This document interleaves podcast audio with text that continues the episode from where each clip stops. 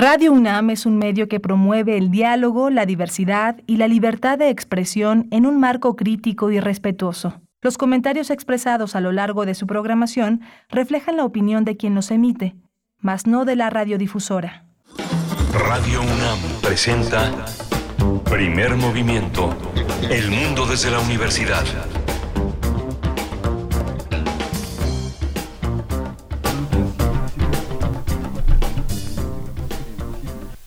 Más cerca de las vacaciones que forman parte del asueto universitario, el próximo viernes ya será el último día de trabajo. Estamos aquí en primer movimiento, Arturo González en los controles técnicos, eh, Rodrigo Aguilar en la producción ejecutiva, Violeta Berber haciendo los malabares necesarios para que todo esto funcione y mi compañera Berenice Camacho al frente de la producción. Querida Berenice, buenos días. Miguel Ángel Quemain, muy buenos días. Estamos haciendo estos malabares porque parece que estamos encerrados en un tarro de cristal o en el baño de la emisora, pero no, estamos en eh, cabina de FM. Les saludamos esta mañana de miércoles 14 de diciembre. En cualquier momento ya saldremos del tarro y estaremos en la plenitud, en la sequedad de, de la cabina. Eh, pues estamos saludándoles en esta mañana donde te tendremos al inicio de la emisión una recomendación cultural. Se trata de la exposición titulada Desde la esfera del vacío, cartas de reyes y antagonistas en el reino de los, de los sueños. Eh, esta exposición del artista sueco Johan Fackman.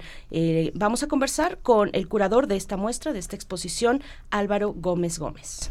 Vamos a tener también estas experiencias, la, la experiencia de Johan Fackman implica una un, un, gran clavado en las culturas, pero también un gran clavado en los procesos sociales, el nuevo libro de Marshall Gantz, activista, organizador, teórico, que ha sido un veterano de los derechos civiles en Estados Unidos, de la Unión de Campesinos, pionero del movimiento de bases, y presenta un libro, Si se puede, estrategias para organizarse y cambiar el mundo, un hermoso libro pedagógico también de lo que significa las, las ciencias sociales y el activismo y el activismo y el activismo social.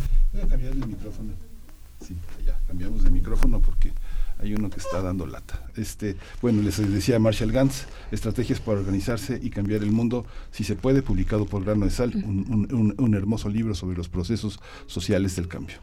Y en nuestra nota nacional también, en la segunda hora, hablaremos de Guerrero y esta reciente masacre en el Durazno, el Durazno ubicado en el municipio de Coyuca de Catalán, en, en Guerrero. Pues bueno, vamos a hablar, vamos a hablar con eh, el reportero y también periodista, colaborador de El Sur y de Amapola Periodismo Transgresor, Jacob Morales Antonio, que nos dará cuenta de lo que ocurre, de lo que está ocurriendo y bueno, de los hechos eh, en esta matanza en el durazno. Sí, vamos a tener también la poesía necesaria en la selección musical y poética de Berenice Camacho. En la mesa del día, en la mesa del día, el relevo de Arturo Saldívar como presidente de la Suprema Corte de Justicia de la Nación se va. Arturo Saldívar, vamos a tener pues la, el balance de una trayectoria muy, muy interesante, muy peculiar también con el ministro Arturo Saldívar. La conversación la tendremos con Laurence Pantán, es doctora en ciencia política por la Facultad Latinoamericana de Ciencias Sociales, la Flaxo, eh, coordinadora del programa de transparencia en la justicia de México Evalúa. Vamos a tener también el crisol, el crisol de la química, la sección dedicada a la química que tiene a su cargo el doctor Plinio Sosa, la sinergia de las amalgamas. El doctor Plinio Sosa es académico de tiempo completo en la Facultad de Química de la UNAM. Está dedicado a la docencia, a la, divulgación de la química, que es una de las tareas fundamentales en nuestra casa de estudios. Ese es el, ese es el menú. Vamos a ir con nuestro menú dedicado a COVID-19 hoy. Por supuesto, vamos a tener el reporte técnico semanal de COVID-19, pero antes invitarles, invitarles a que si quieren enviar comentarios, lo hagan a través de nuestras redes sociales, arroba PMovimiento en Twitter y en Facebook Primer Movimiento UNAM. Vamos a ir con Pamela Galicia del Servicio Social, que nos va a dar el reporte técnico semanal de COVID-19. COVID-19. Ante la pandemia, sigamos informados. Radio UNAM. Buenos días, este es el reporte técnico semanal COVID-19. En Información Nacional, la Secretaría de Salud informó que en los últimos siete días se registraron 107 nuevos decesos, por lo cual el número de fallecimientos de la enfermedad de la COVID-19 aumentó a 330.699. De acuerdo con el informe técnico ofrecido ayer por las autoridades sanitarias, en ese mismo periodo se registraron 19.848 nuevos contagios, por lo que los casos confirmados acumulados aumentaron a 7.165.257. En información internacional, la Organización Mundial de la Salud y la Organización Panamericana de la Salud anunciaron que darán seguimiento al brote de meningitis de origen desconocido en Durango, que ha provocado 72 casos y 23 fallecimientos. A través de un comunicado, la OMS y la OPS señalaron que las autoridades sanitarias de la Secretaría de Salud de México, COFEPRIS, y la Secretaría de Salud del Estado de Durango están trabajando en conjunto para investigar este evento, así como realizando el seguimiento de las personas que se sometieron a cirugías y recibieron anestesia epidural en los cuatro hospitales privados involucrados. En información de la UNAM, ante la llegada de la temporada de invierno, la, comunicación, la Comisión Universitaria para la Atención del COVID-19 emitió una serie de recomendaciones para proteger la salud. Contar con el esquema completo de vacunación contra la COVID-19 y los respectivos refuerzos, así como los esquemas de vacunación contra la influenza y neumococo en las personas más vulnerables. El uso correcto de cubrebocas en espacios cerrados, sobre todo donde haya poca ventilación y personas de diferentes procedencias, así como en espacios abiertos donde se encuentren mayor número de personas. Asimismo, procurar la ventilación de lugares cerrados, así como la higiene individual y de las instalaciones. La Comisión Universitaria para la Atención del COVID-19 también sugirió que ante la presencia de síntomas de enfermedad respiratoria, evitar acudir a los sitios de trabajo o estudio, eventos culturales, deportivos o sociales, y viajes para reducir el riesgo de contagios.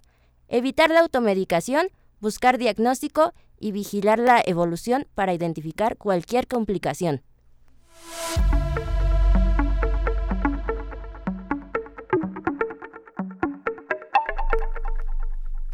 En recomendaciones culturales. Radio UNAM invita a escuchar el radiodrama Sherlock Holmes, dirigido por Rolando de Castro en el año 1981 y que forma parte de la colección de ficción sonora de nuestra emisora que obtuvo recientemente la inscripción en el Registro Memoria del Mundo de México 2021 de la UNESCO. Sherlock Holmes es una adaptación del cuento El caso del hombre que gateaba, de Sir Arthur Conan Doyle. La transmisión de este radiodrama será el próximo sábado 17 de diciembre a las 20 horas por el 96.1 de frecuencia modulada. Hasta aquí la información, Berenice. Muchas gracias, Pamela Galicia, gracias. Y bueno, ya fue la despedida en realidad de tu trabajo como servicio social. Gracias. Nosotros vamos a ir con música, Miguel Ángel, Gustavo Cerati, Cosas Imposibles.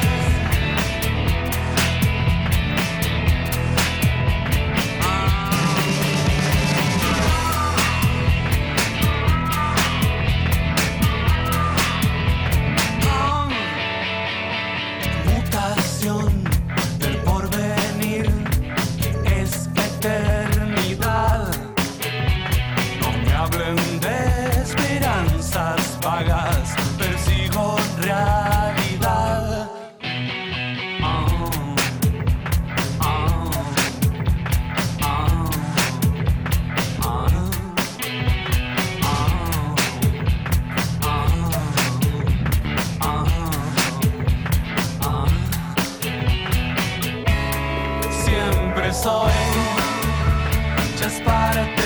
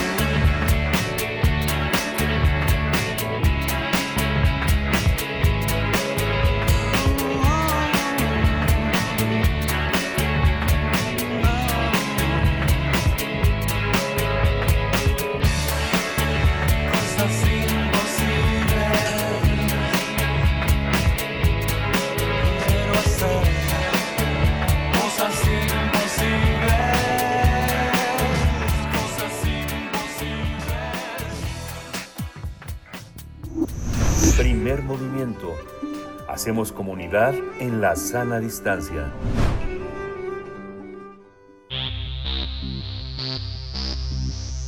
De festivales, ferias y más. Recomendaciones culturales. La muestra desde la esfera del vacío, cartas de reyes y antagonistas en el reino de los sueños del artista sueco Johan Fogman se va a inaugurar este 15 de diciembre en el Museo de la Cancillería. Esta exposición será multidisciplinaria al reunir alrededor de 60 obras pictóricas, 30 bustos en bronce y recursos digitales que integran el concepto de la multiculturalidad que está en constante transformación en ciudades de Europa, Sudáfrica y México. Johann Fogman es un artista que ha seguido los principios de las escuelas naturalista, simbolista y expresionista europeas. Su obra ha sido expuesta en Europa y América. Además, en 2002 estuvo en el antiguo Colegio de San Ildefonso. En 2014 estuvo en el Centro Cultural Metropolitano de Quito, en Ecuador. Esta muestra podrá disfrutarse hasta finales de febrero y albergará retratos del pueblo Zulu debido a que el artista pasó un gran lapso, un gran eh, momento en Sudáfrica. Asimismo, el público disfrutará retratos de gente sueca. Para la inauguración de la exposición se va a contar con la presencia de la escritora Jennifer Clement, quien va a mostrar una serie de poemas escritos especialmente para esta ocasión debido a que abordará la cultura sueca y la obra del pintor. Pues vamos a conversar esta mañana sobre esta exposición del artista plástico Johann Fogman que se presenta en el Museo de la Cancillería y nos acompaña a través de la línea Álvaro Gómez Gómez, curador de esta exposición desde la esfera del vacío. Muy buenos días días, Álvaro Gómez. Gracias por estar esta mañana y te saludamos Miguel Ángel Quemain, Berenice Camacho de este lado. Buenos días, ¿cómo estás?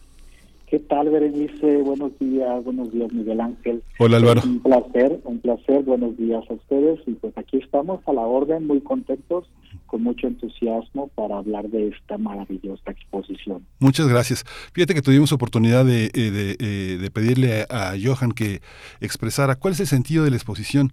Fíjate que nos dijo que Orozco es uno de los ejes de esta, de esta muestra. Vamos a escuchar unos, unos, unos cuantos minutos para escuchar su propio punto de vista en esta traducción que hemos hecho aquí en primer movimiento. You want to know why I choose Mexico? I can tell you one thing. When I saw Orozco's painting of Cortés in black armor, de por qué elegí México les puedo decir una cosa. Cuando vi la pintura de Orozco representando a Cortés con armadura negra y empuñando una espada, me vi en Orozco, como Jesús te pide que te veas en él, como él se ve en ti. Eche homo. Orozco estaba preocupado, angustiado. Temía ser odiado e incomprendido, pero se arrancó el corazón y se cortó la garganta en público para que la gente pudiera compartir su visión. And I did the same when I came to South Africa. I needed the Zulus to trust me Hice lo mismo cuando estuve en Sudáfrica. Necesitaba que los zulúes confiaran en mí y en última instancia me amaran, ya que eventualmente pondrían sus vidas en mis manos para que pudiera presentarlos, desnudos, con honestidad, esparciendo este mensaje para ustedes, nuestros hermanos y hermanas mexicanos. Llegamos a este mundo de caos como seres humanos. Sus heridas nos fueron infligidas al nacer. Somos una imagen de Dios y como tal somos dignos de tu amor. Míranos y mírate a ti mismo como nos vemos en ti. the purpose of art and of the artist is to reveal his innermost passion to others. Para mí el propósito del arte y del artista es revelar su pasión más íntima a los demás, para ayudar a las personas a verse a sí mismas en su interior. Esta ambición empuja al artista a ser auténtico y relevante. Esto es eche homo, amor, respeto y confianza, aunque sepas que tu amor por el prójimo te va a matar. Pasé dos años en Sudáfrica con los zulúes como modelos para pintar historias de la Biblia. La mayoría de las historias son brutales y tratan temas como la envidia, el asesinato, el miedo y el insensato anhelo por el poder autocrático, lo mismo que la envidia, los celos y la destrucción. Vi cómo las vidas de los zulúes hacían eco de las historias de la Biblia y cómo los zulúes se convirtieron en un espejo de mí mismo me enamoré de ellos, el más grande amor que he sentido. Sé que ellos también me aman. Esta puede ser una confianza letal, ya que toda confianza es una exposición a la muerte y la destrucción, pero aún así la eliges, porque la vida es imposible sin confianza. Jesús confió en sus discípulos, pero ellos lo traicionaron y lo negaron. Él los amaba incondicionalmente, de la misma manera que un artista elige arriesgarlo todo para transmitir un mensaje. Estos pensamientos surgieron cuando mi curador, Álvaro Gómez, me pidió que escribiera un relato sobre la historia de México que pudiera unir la historia de los zulúes con la de los mexicanos escribió una historia sobre Cortés y Moctezuma. La historia comienza con el monólogo de un joven azteca de 15 años esperando en fila para ser sacrificado en el altar por los sacerdotes. Sabe que morirá, pero se dice a sí mismo que es amado y que nadie le hará daño. Él elige confiar en la vida, el amor y el propósito.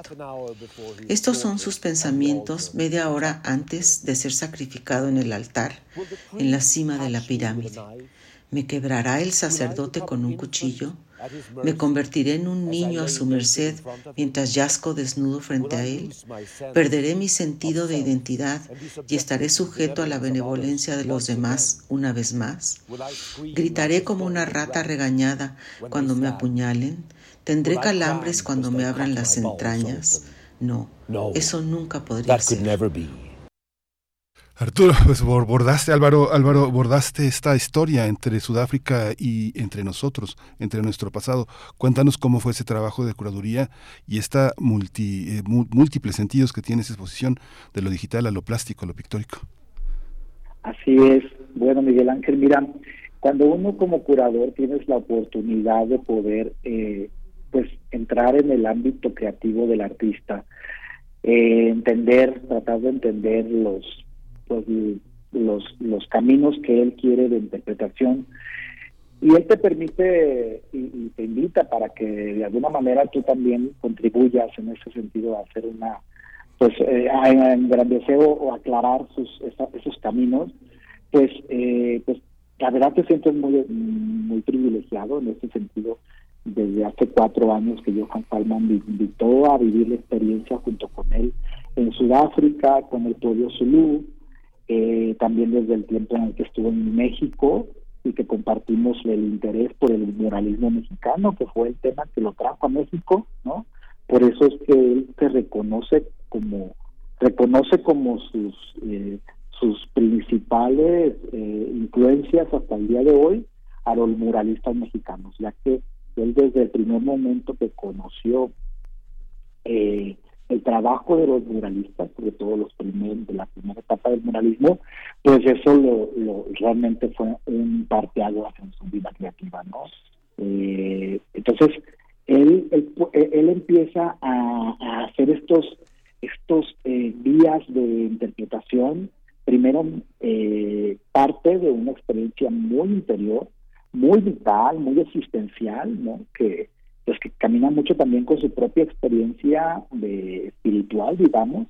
Por eso es que recurre a temas pues, bíblicos, temas que eh, del espíritu, temas que en la que el humano se ve, el ser humano, la humanidad, se enfrenta a su propia pues su propia mortalidad, a su propia eh, finitud.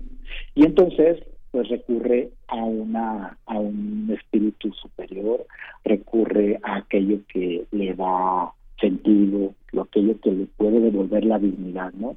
Entonces en ese sentido yo estuve trabajando con él y eh, recuerdo que hace dos años que estábamos celebrando, eh, conmemorando los los 500 años de, de la de la caída de México Tenochtitlan, pues eh, él estaba muy interesado en el tema entonces, pues estuvimos hablando mucho de este, de estas eh, correspondencias eh, en el drama humano que se ah, que se vive tanto como puede ser en un pueblo Zulu en, en medio de Sudáfrica, como eh, los grupos marginados en, Suecia, los inmigrantes principalmente, o históricamente con los pueblos conquistados en momentos claves de nuestra historia, como es el caso de, de pues del pueblo mexicano.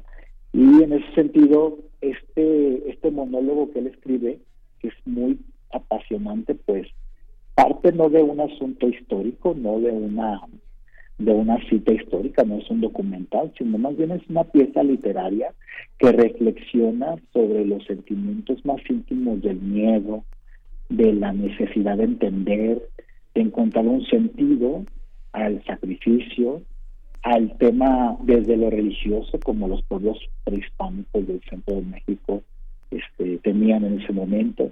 Entonces, ahí es donde yo encontré la riqueza de poder compartir.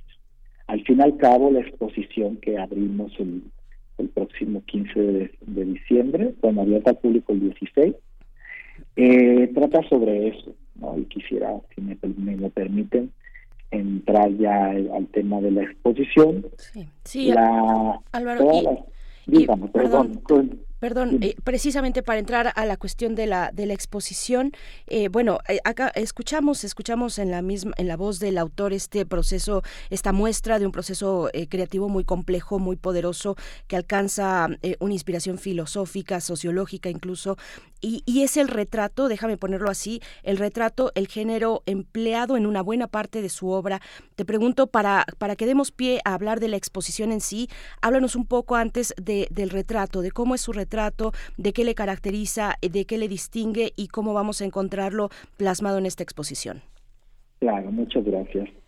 Mira, eh, Johann Palman, desde sus primeros años de formación académica, tanto en Austria, en Suecia y eh, en Estados Unidos, principalmente en Nueva York, eh, su decisión de dedicarse a la pintura figurativa, principalmente el retrato, fue mm, nunca nunca tuvo dudas fue eh, certera. Y entonces eso le ha permitido una coherencia desde entonces. Él es un artista retratista. Él eh, hace retrato individual y grupal. Para esta exposición en particular son deliciosos sus sus obras de gran formato con temas eh, grupales, con retratos grupales.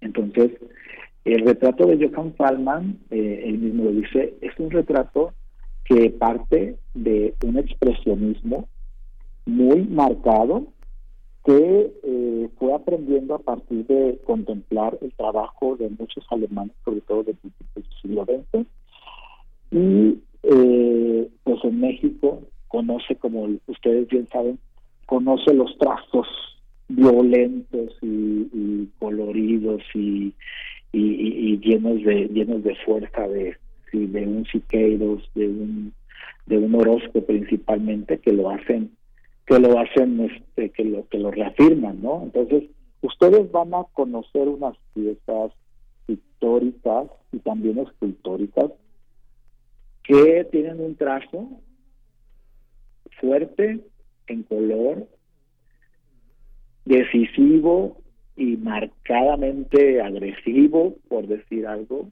porque si en la mayoría de los casos es así, dramáticamente, eh, mm, pues expresionista, ¿qué puedo decirte?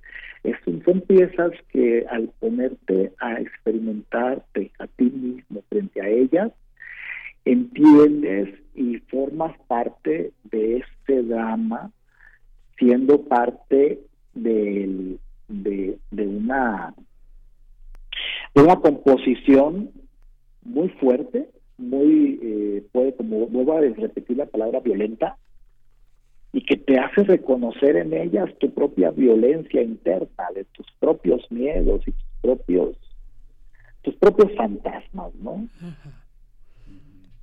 Sí. sí, Miguel Ángel, tu micro está apagado. Esta, esta cuestión también, Álvaro, que tiene que ver con el mundo danés, con el mundo sueco, con el mundo finlandés, de encontrar en la periferia un profundo sentido de, de, visitación. No sé, tenemos antecedentes suecos en el caso de Delaware, en, en, el caso de Guadalupe.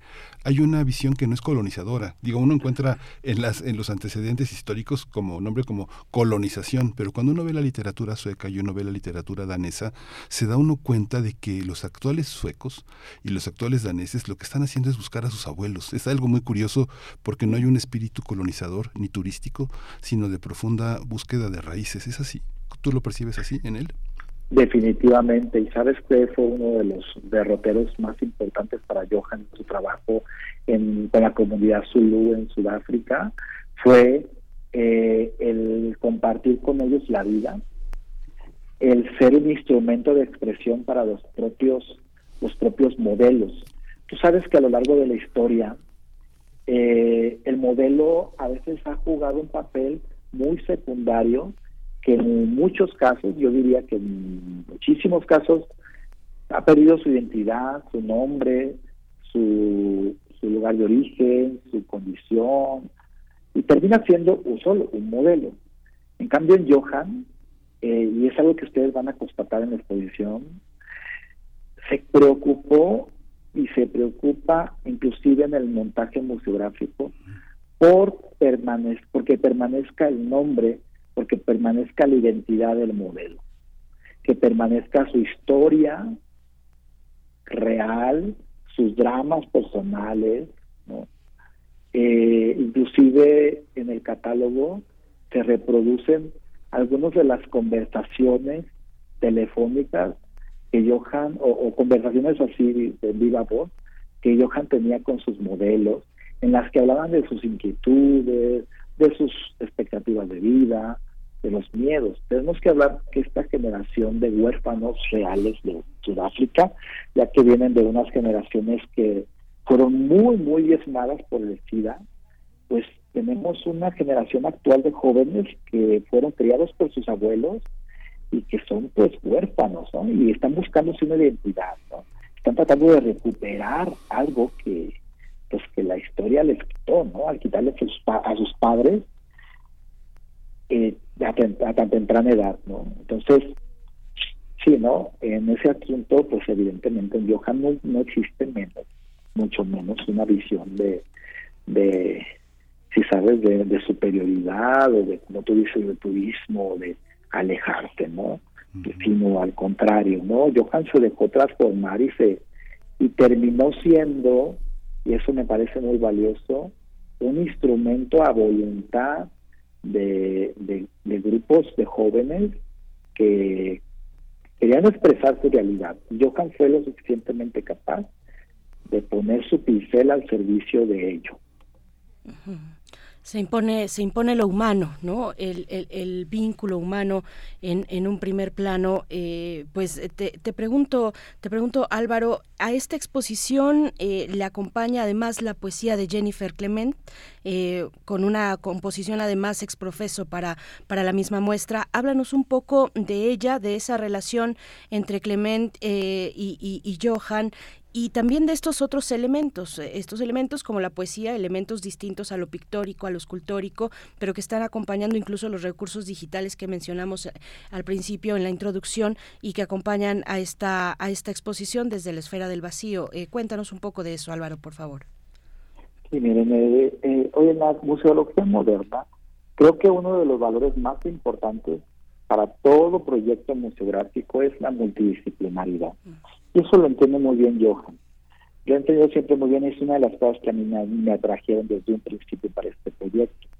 Porque sí, es una, eh, él ha sido capaz de hacer una gran armonía alrededor de sus obras, de su pintura, de su escultura, de su instalación, echando mano e invitando a profesionales en ámbitos de la literatura como Jennifer Clement, de la producción audiovisual, de la fotografía, de la tecnología, en muchos, de muchos casos. Entonces, en el caso de Jennifer, pues Jennifer tiene una amistad con Johan desde hacía tiempo y este, al conocerse y, y, conocer Johan también la gran calidad en el trabajo de Jennifer, innegable, ustedes saben que pues bueno, pues recientemente su novela Lady D fue fue, fue llevada al cine, ¿no? Con esta con esta multipremiada película que ahora este, se llama se llama Noche de Fuego, Noche de Fuego de Tatiana Hueso, si no mal recuerdo. Entonces,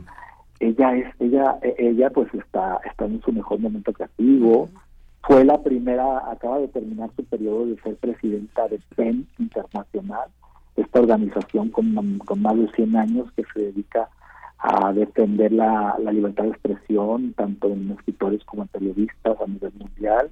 Ella fue la primera presidente mujer y, bueno, pues eh, eh, ella eh, se dio la tarea de escribir cantos, cantos que tuvieran que ver con inspiración bíblica.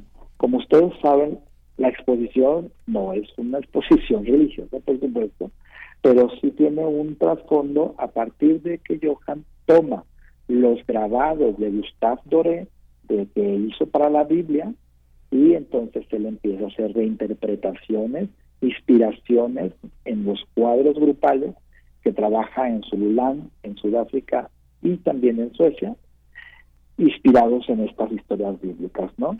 No como un asunto de devoción, sino como un asunto de reflexión de la universalidad del sentimiento humano que vemos reflejado en las historias bíblicas y en el resto de la historia en todo el mundo, ¿no? Entonces, bueno, Jennifer Clement parte de la misma premisa y entonces ella eh, toma de toma inspiración en cantos bíblicos, sobre todo, pues ustedes saben, el cantar de los cantares, el libro de los proverbios, a los cuales también Johan recurre mucho en algunos paisajes, macabeos, sobre todo temas del Antiguo Testamento, aunque también toma asuntos de, sobre todo de la vida de Jesús, y los, y los, eh, los toma como, como un punto de partida para reflexionar sobre el sentimiento humano, la necesidad de la justicia, la universalidad de, de los dramas, de la búsqueda de la dignidad.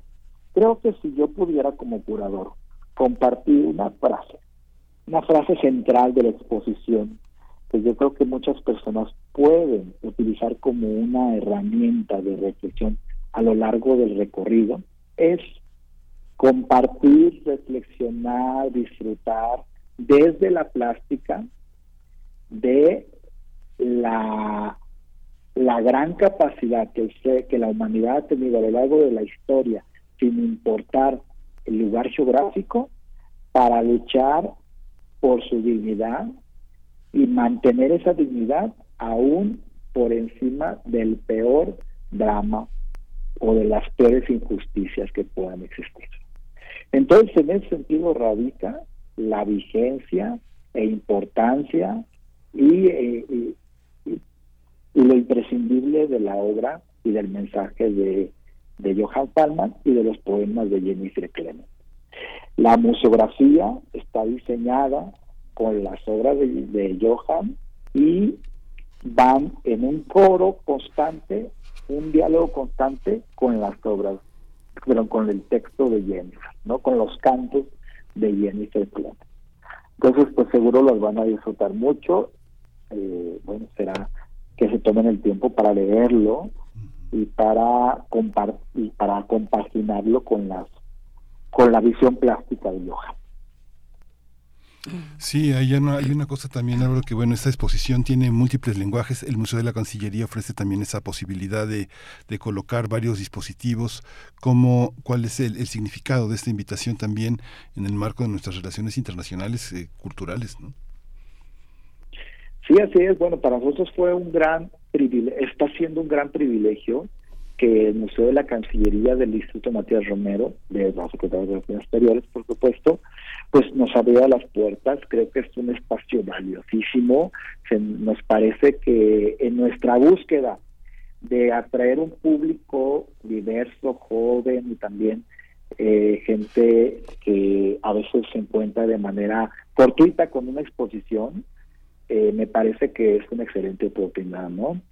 El Instituto bueno, el Museo de la Cancillería me parece que tiene una cualidad maravillosa, que el espacio público está inmerso en un espacio público muy activo eh, y que eh, eso permite que mucha gente pase por acá y como tiene un asunto semipúblico de estos de estos patios conventuales que como que se modificaron, ahí junto a la biblioteca de Rebecca pues entonces la gente llega, se sienta, esto como un remanso de reflexión, de noviazgo, de hasta comerse su lonche para sentarse ahí y disfrutar de un rato de sombra en familia, los fines de semana que ponen música.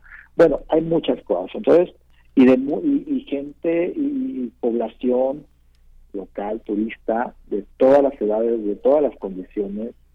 Entonces, para nosotros nos parece un lugar ideal, porque evidentemente llama, no es el museo de puertas cerradas, que no sabes qué hay adentro, sino que mucha de la obra está en, en el exterior, dentro del museo, pero en el exterior, lo cual permite que la gente desde fuera lo vea y eso evidentemente atrae para que ingresen.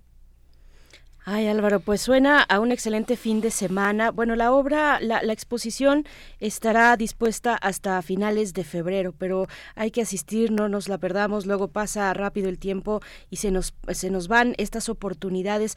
Eh, Álvaro, yo quisiera preguntarte sobre los materiales. Perdón que me regrese un poco más al, a la profundidad de la obra, eh, pero me gustaría preguntarte sobre eso, sobre los materiales que emplea el, el, el artista Johan en esta, en esta exposición. Hace un momento cuando nos eh, dabas las características de su obra, de su retrato, una obra vibrante, una obra violenta. Eh, pienso en trazos, trazos que son, que son así, que son violentos, que son gruesos, que tienen textura, que se aglutinan, eh, que la, donde la pintura se aglutina y hace formas. Y esas características pues se logran con ciertos materiales y no con otros. Por ejemplo, la acuarela no nos va a dar esa, esa característica de relieve, por, por decirlo de alguna manera. Cuéntanos un poco de los materiales que vamos a ver en esta, en esta exposición. Sí, gracias, Berenice. Gracias por esa pregunta porque me parece que es muy valioso. Mira, evidentemente en lo que en lo que tiene que ver con la pintura, pues toda la pintura es pintura óleo sobre tela, ¿no? En gran formato, desde mediano a gran formato, ¿no? Eh, hay por ahí algún dibujo, pero principalmente es pintura. Lo que quiero resaltar es que Johan se ha preocupado muy bien para seleccionar los materiales con las cuales presentar las obras. Evidentemente siempre una pintura de caballete pues te va a atraer por la por lo jugoso, valioso que tiene la textura, ¿no? Los pincelazos, la eh, pues el volumen, ¿no? Que tú puedes ahí disfrutar el, el trazo, ¿no? Eso es maravilloso. Sin embargo, hay algo, hay un rasgo que también a mí me encanta y quiero resaltar, es que eh, por ejemplo, en la, eh, eh, eh, él puso un especial cuidado en la selección de los marcos, que son marcos inspirados en diseños realizados por la comunidad Zulu. La mayoría de ellos, digamos que la mitad de ellos fueron realizados en, en, Sudáfrica, la otra fueron realizados ya en, en Suecia por los tiempos, pero todos, todos ellos están hechos, hechos a mano, en madera, tallada, con símbolos eh, de la tribu, entonces de, la comunidad, perdón. Entonces, eso les da un plus a las pinturas de caballete maravilloso. Las, las grecas, los motivos eh, geométricos que tiene las piezas, cada uno de los marcos, son maravillosas, me encanta. Es una de las cosas que más me encanta.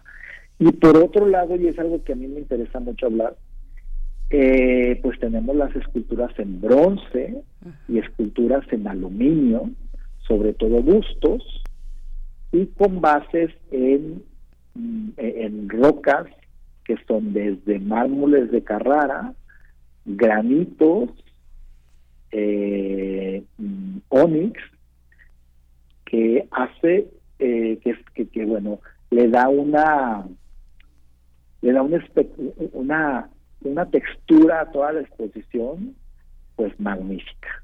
Fíjense que, no, que uno, la pieza principal de esta exposición es un ajedrez diseñado por Johan Palman que tiene 4 metros por 4 metros de, de dimensión y en el cual cada una de las piezas del ajedrez está, está hecho en bronce eh, son, son los personajes los mismos modelos eh, y el, tanto el tablero como los el cuerpo de cada una de las piezas está hecho en mármol y granito color negro.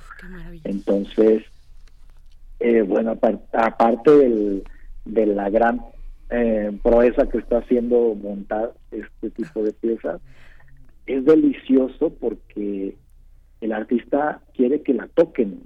Y entonces tocar piezas venidas de Sudáfrica con, con, con rocas, ¿no? Eh, con rocas reales, con mármoles, con granitos, eh, pues eso te da una dimensión completamente diferente. Eh, el sentir el sentir la vibración de ese tipo de materiales, la energía que despide, te permite tener una prueba de realidad que, pues bueno, que lo experimentas, ¿no? creo que a veces en un tiempo en la que luego la virtualidad nos ha ganado tanto tanto terreno, poder tener una exposición concreta, palpable, con materiales tan duraderos, con materiales tan fuertes en muchos sentidos, pues esto enriquece muchísimo la experiencia sensorial de aquel que se atreva, de aquel o aquella que se atreva a venir a, encontrarse con la obra de Johann Palman, eh, prologado y, orquestado también con los poemas de Jennifer, Clement y pues con la participación de su servidor como eh, guion curatorial de la expo. Y es que hay más que una curaduría tradicional, hay una hay una traducción de, una, de, una, de una cuestión que no solo es eh, de, al español, sino hay una traducción en, en, cuanto a la narrativa de la propia plástica. Tú en la experiencia mexicana que ya estuvo en dos ocasiones en México eh, observando todo este universo, ¿Con qué tiene oportunidad hoy de vincularse Fogman en, en, nuestro, país? ¿Hay, una, ¿Hay un espacio y una oportunidad de, de, hacer un puente entre nosotros, entre algunas visiones plásticas que tú, que tú conozcas, que tú compartas? Definitivamente. Evidentemente también, bueno, desde, muchas, desde muchos ámbitos, evidentemente primero desde eh, la defensa de la, de la figuración, creo que es importante decirlo. En nuestro país eh, eh, a veces hemos tenido artistas que se dedican al retrato que en algún momento han reclamado la falta de espacios para este tipo de arte que de alguna manera creo que mal, malamente le han llamado el arte tradicional, pero sí, sí creo que es un arte que a veces no este no tiene tan no, no a veces no recibe espacio los suficientes espacios. Entonces eh, que Johan Falman venga a defender eh, y, poner de nuevo en la palestra el tema figurativo en la pintura como una con una gran vigencia, ¿no? O sea, que no es un arte del pasado, no es un arte de tradicional, es un arte vigente cuyo mensaje sigue tan fuerte como cualquier otro tipo de lenguaje artístico. Eso, eso me parece muy valioso. Por otro lado, en la temática, pues evidentemente eh, creo que encuentro el camino de, pues de diálogo con la juventud, con la búsqueda de la identidad, con la defensa de aquello que nos que nos nos da eh, nos fortalece de manera interior tanto como pueblo como individuos porque creo que Johan sin ser como les digo sin ser una reflexión religiosa que no es su intención, sí se sí incide mucho en el espíritu humano, ¿no? Y en la necesidad de la de la búsqueda de la trascendencia, en la necesidad de encontrarle un sentido al sufrimiento, en la necesidad de encontrarle un, eh, un sentido a la a la violencia sufrida sobre uno mismo, ¿no? Entonces creo que estoy hablando de temas pues que estén muy vigentes en no solo en el mundo en el en el en la sociedad mexicana, en la sociedad latinoamericana, en la sociedad de los países en desarrollo, en la sociedad del mundo entero. Particularmente, por ejemplo, al estar hablando de la tribu Zulu, que es en África, en Sudáfrica específicamente, me gusta, y es algo que me decía mucho el director del Instituto Mateo Romero, que también volver a ver a la herencia a la herencia eh, africana en, eh, en México durante mucho tiempo, no, eh, inclusive en la inclusión que hablamos, en la multiculturalidad, ¿no? Y todos los orígenes, ¿no? De tantas tantas razas que nos hemos encontrado en México, tantos. Eh, a veces la, herencia eh, del, pueblo africano eh, todavía no lo vemos, le debemos mucho, vamos muy lentos en el país para reconocer esa herencia, ¿no? Ha habido buenos esfuerzos, pero han sido, eh, creo que estamos, estamos muy lentos en eso, ¿no? Y creo que es algo que hay que, hay que volver a recuperar, ¿no? Fíjense que esta exposición, esta primera exposición es la primera de un tour que se va a realizar por varios países, como 10 países durante tres años, cuatro años casi.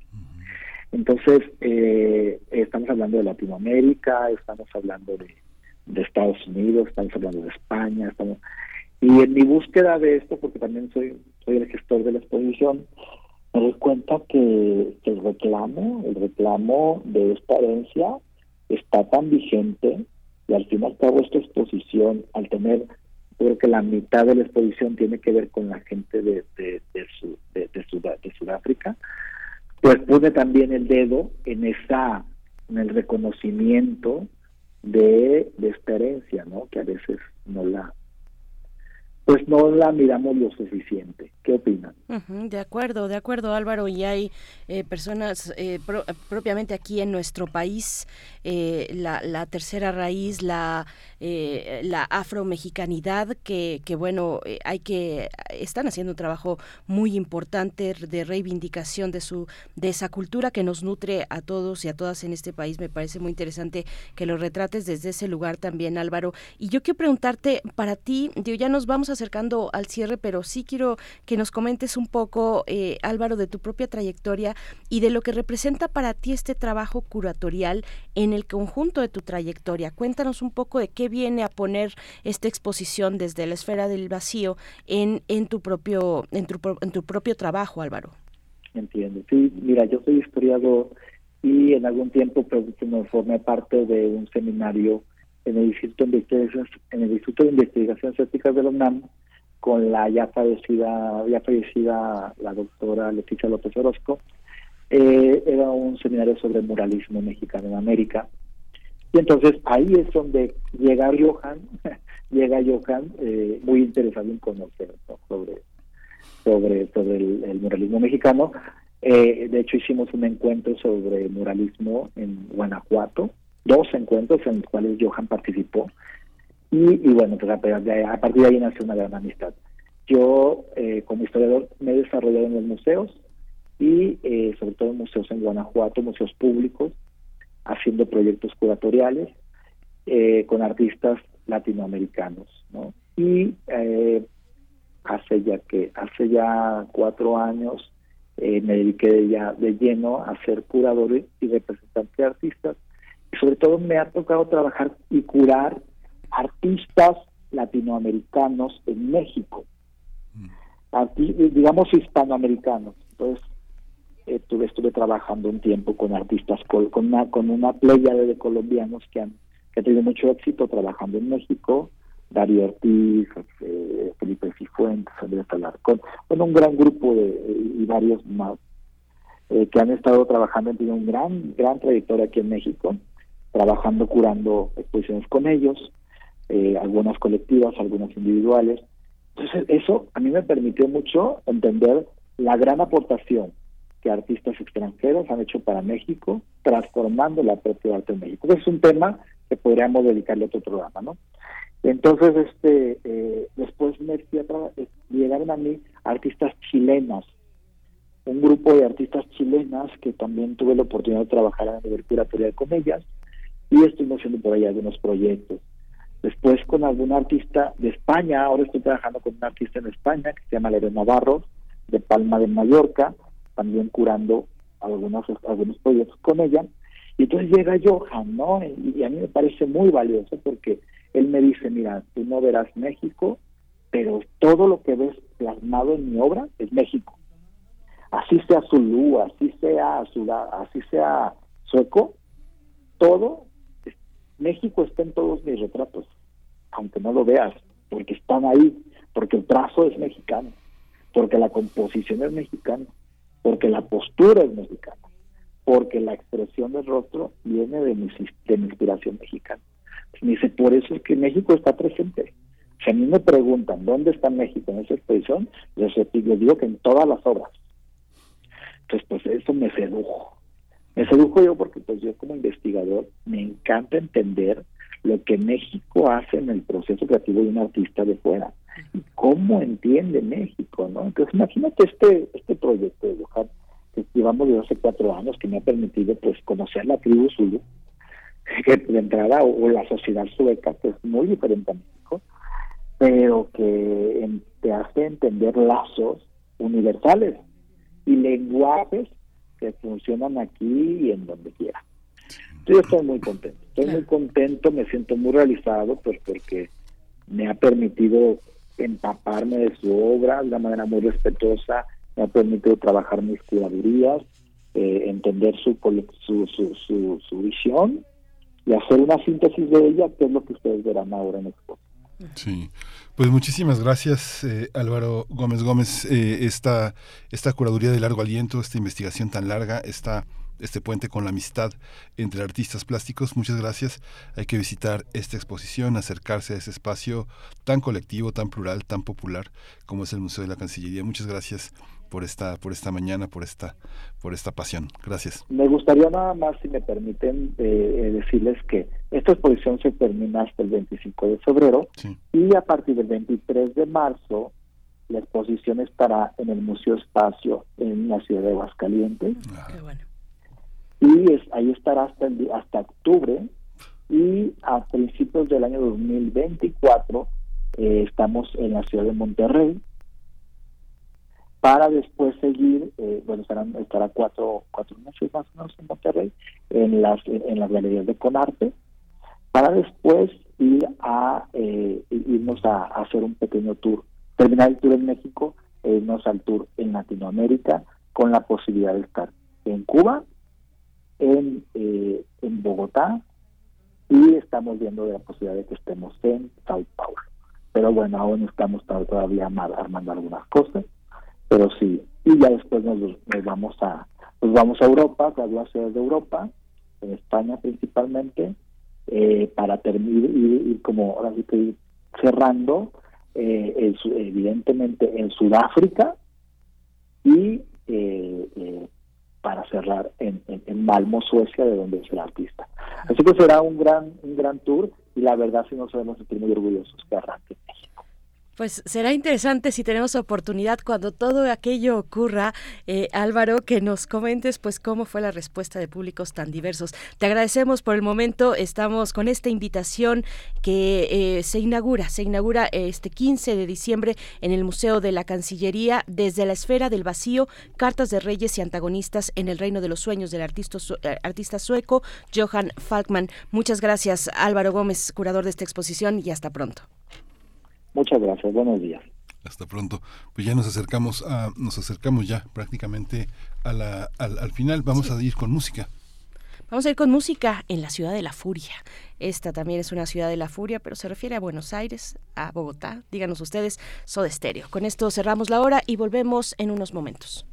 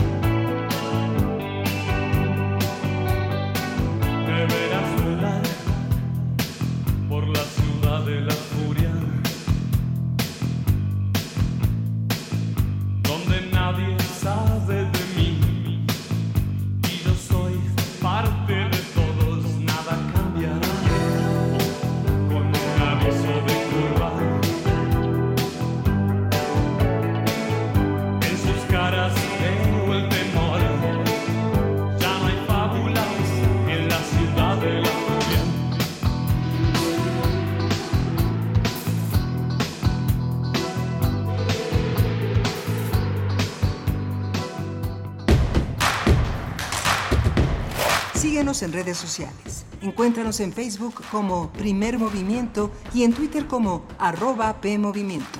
Hagamos comunidad.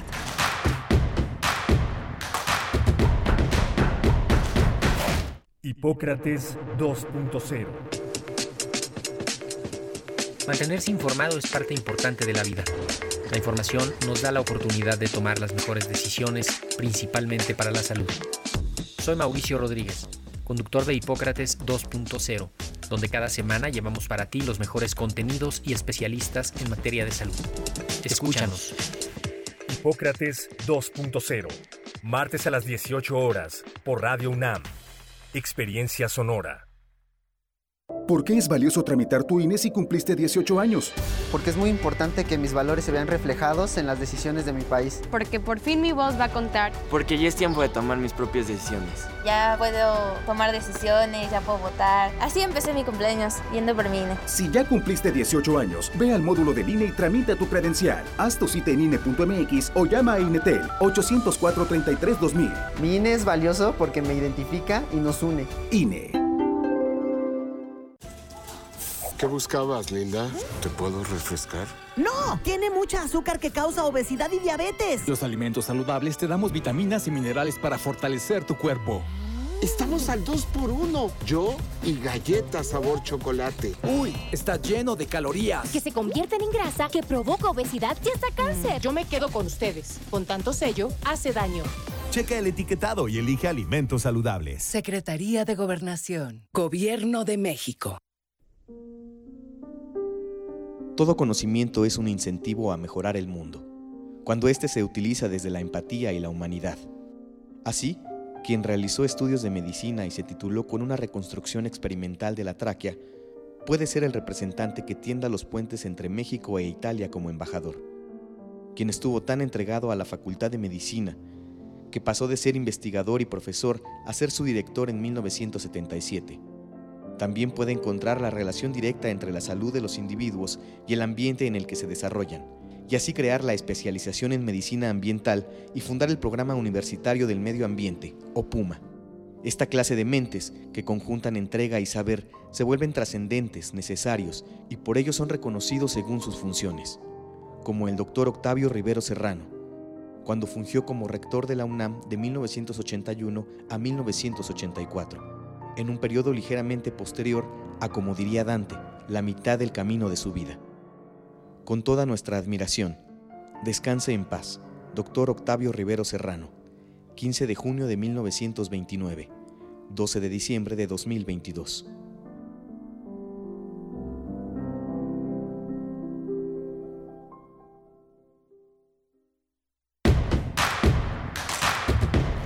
Queremos escucharte. Llámanos al 55 36 43 39 y al 55 36 89 89. Primer movimiento. Hacemos comunidad.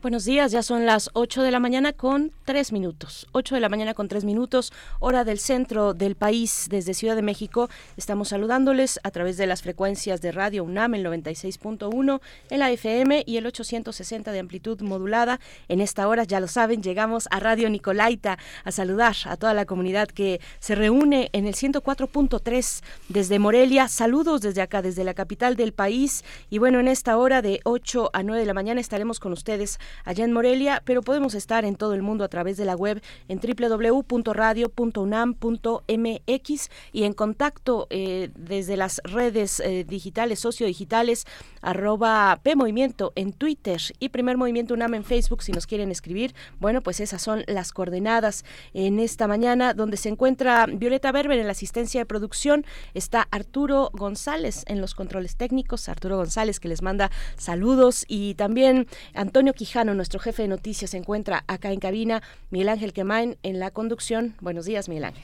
Hola, Berenice. Buenos días, buenos días a todos. Ayer tuvimos la, la, lamentable noticia de la muerte de Alejandro Luna, uno de los más queridos, uno de los más entrañables escenógrafos mexicanos, un hombre, un hombre fundamental para el teatro mexicano que acompañó desde finales de los años 60 a prácticamente toda la gran dirección escénica que ha dominado el mundo del teatro en México. Más de, este, hay quien dice que 200 puestas en escena, pero son, yo creo que son más de 300 puestas en escena en la que Alejandro Luna pudo desplegar un, un enorme, un enorme, enorme, enorme talento, un hombre muy generoso, un enorme, eh, bromeaba, bromeaba mucho Alejandro de que ahora sí iba a ser conocido gracias a que había tenido un hijo famoso, pero eh, Diego Luna, el actor Diego Luna, un, un hombre que siempre estuvo cerca, que aprendió grandes lecciones de Alejandro, que creció en el mundo del teatro, y Alejandro Luna pues es uno de los grandes representantes de la vida plástica en el teatro. Él entendía la, la, escenografía como un arte cinético, como un arte colectivo y como un arte autónomo. Esa, esa parte de la escenografía que heredó también de un conjunto de, este, escenógrafos que todavía tuvimos oportunidad de ver en los años 80, Antonio López Mancera, David Antón, este este, este grupo de, ese grupo de escenógrafos tan, tan importantes que marcaron pues el inicio eh, de, la, de la escenografía mexicana que Alejandro se encargó de romper porque él venía de un arte que era la Escuela Mexicana de Pintura y la Escuela de la Ruptura. Demasiado joven para tener una convivencia fundamental con los, eh, con los hombres de la ruptura, pero que Alejandro Luna insistía en que los artistas plásticos de ese momento no se quedaron en el teatro porque no aguantaron no pudieron resistir que la escenografía es un arte efímero. Entonces no podían aguantar que las escenografías se destruyeran. Y fundamentalmente Alejandro tenía una concepción que difícilmente los pintores tienen, que la, que la escenografía es un arte del espacio en el tiempo, ¿no? Y es un arte que se modifica todo el tiempo.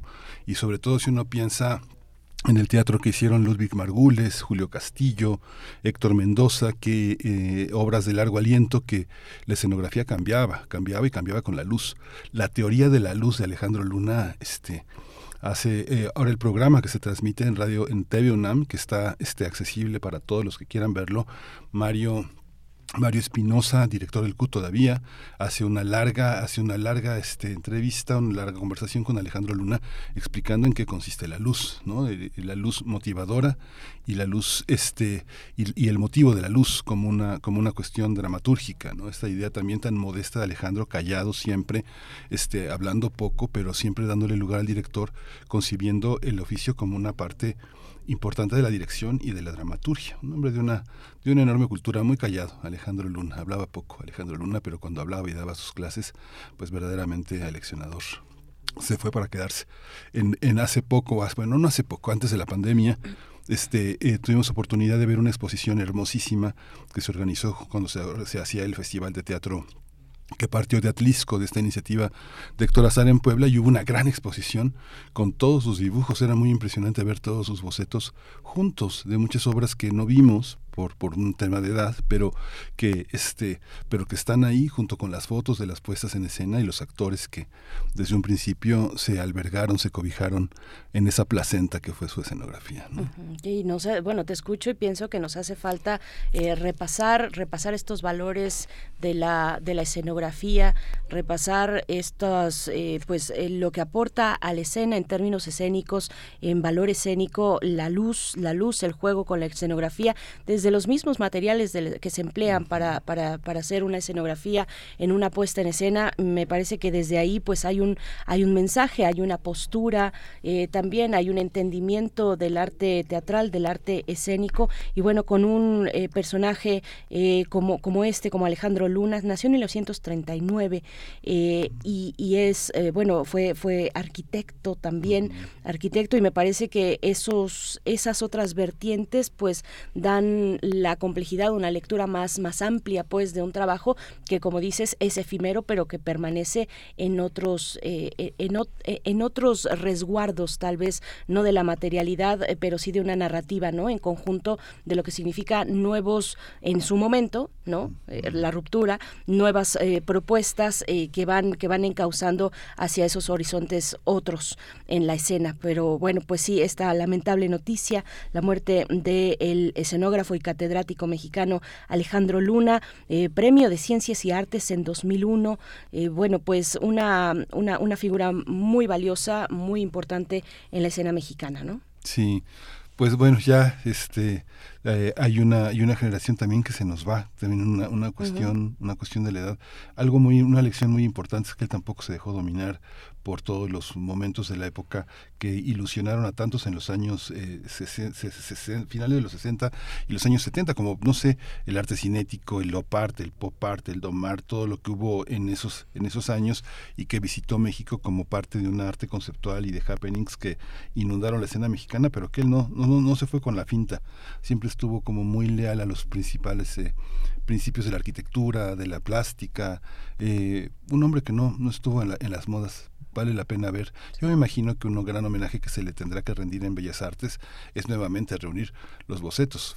Fue muy importante que lo hicieran en Puebla, fue muy padre ver todo reunido en un gran espacio pero yo creo que se merece una gran exposición monumental en Bellas Artes también, ¿no? Sí, así es.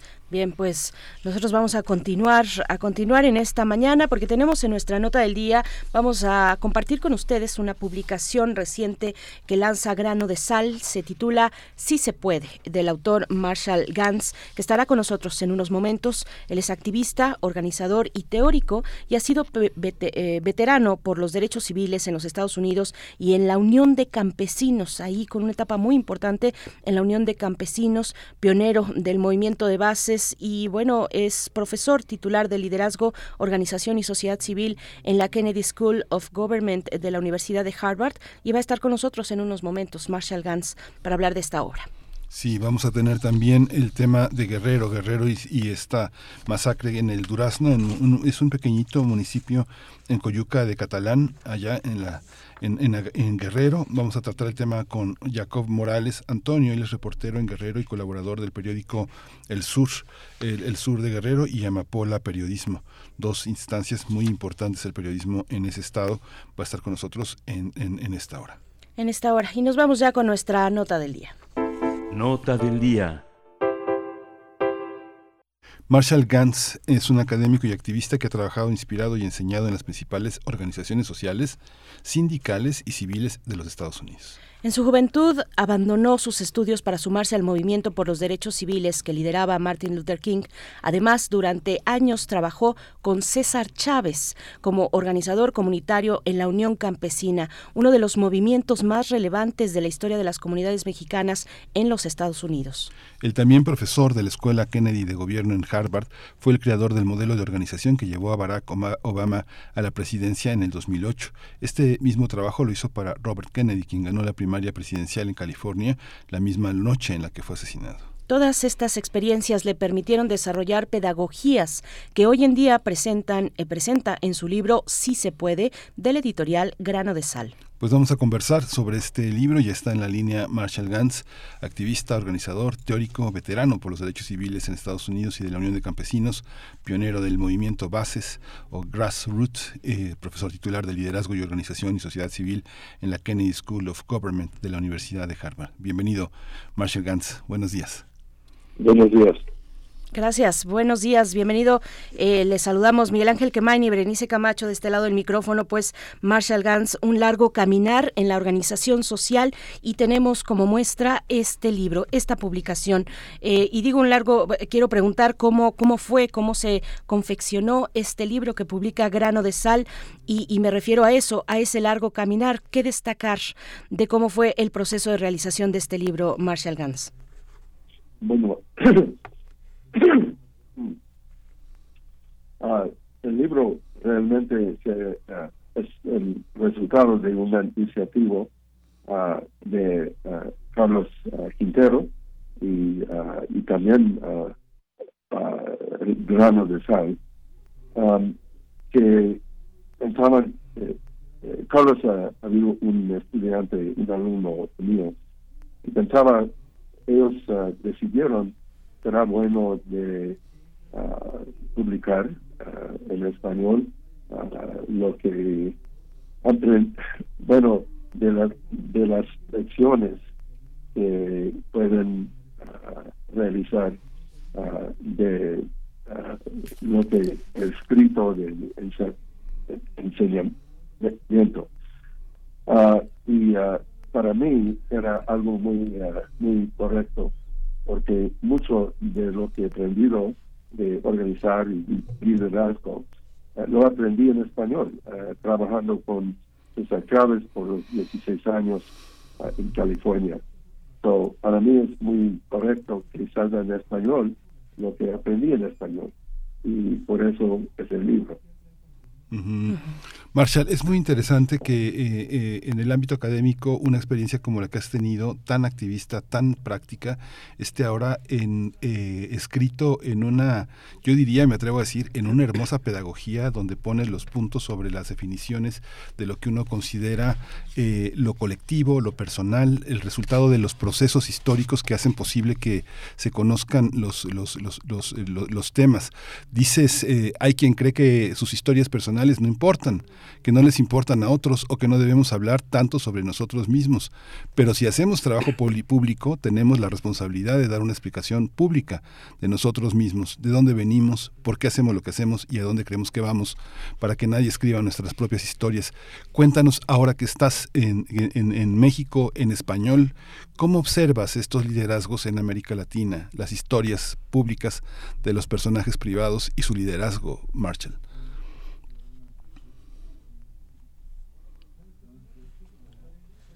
¿Estás, ¿Estás todavía en la línea? Marshall, ¿nos escuchas? No. Se cortó. Ahorita lo enlazamos. Ahorita, en un momento más, estaremos de vuelta con Marshall Gans. Qué interesante, qué interesante trayectoria.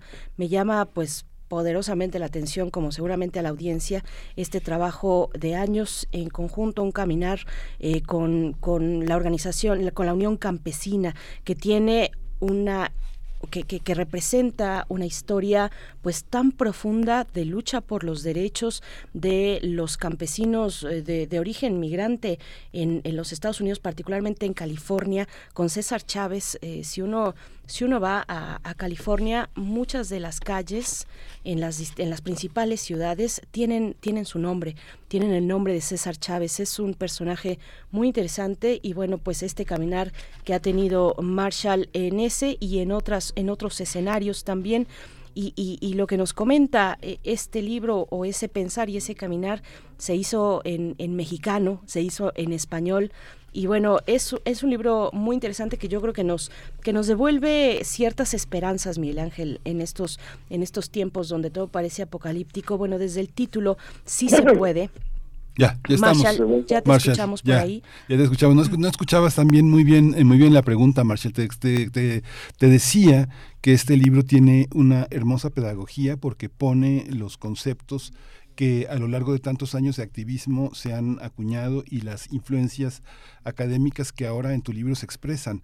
La historia personal de los liderazgos debe de ser contada por los propios protagonistas para que otros no tengan oportunidad de contar las historias que les pertenecen y cómo se cruzan con la gran comunidad que liderean.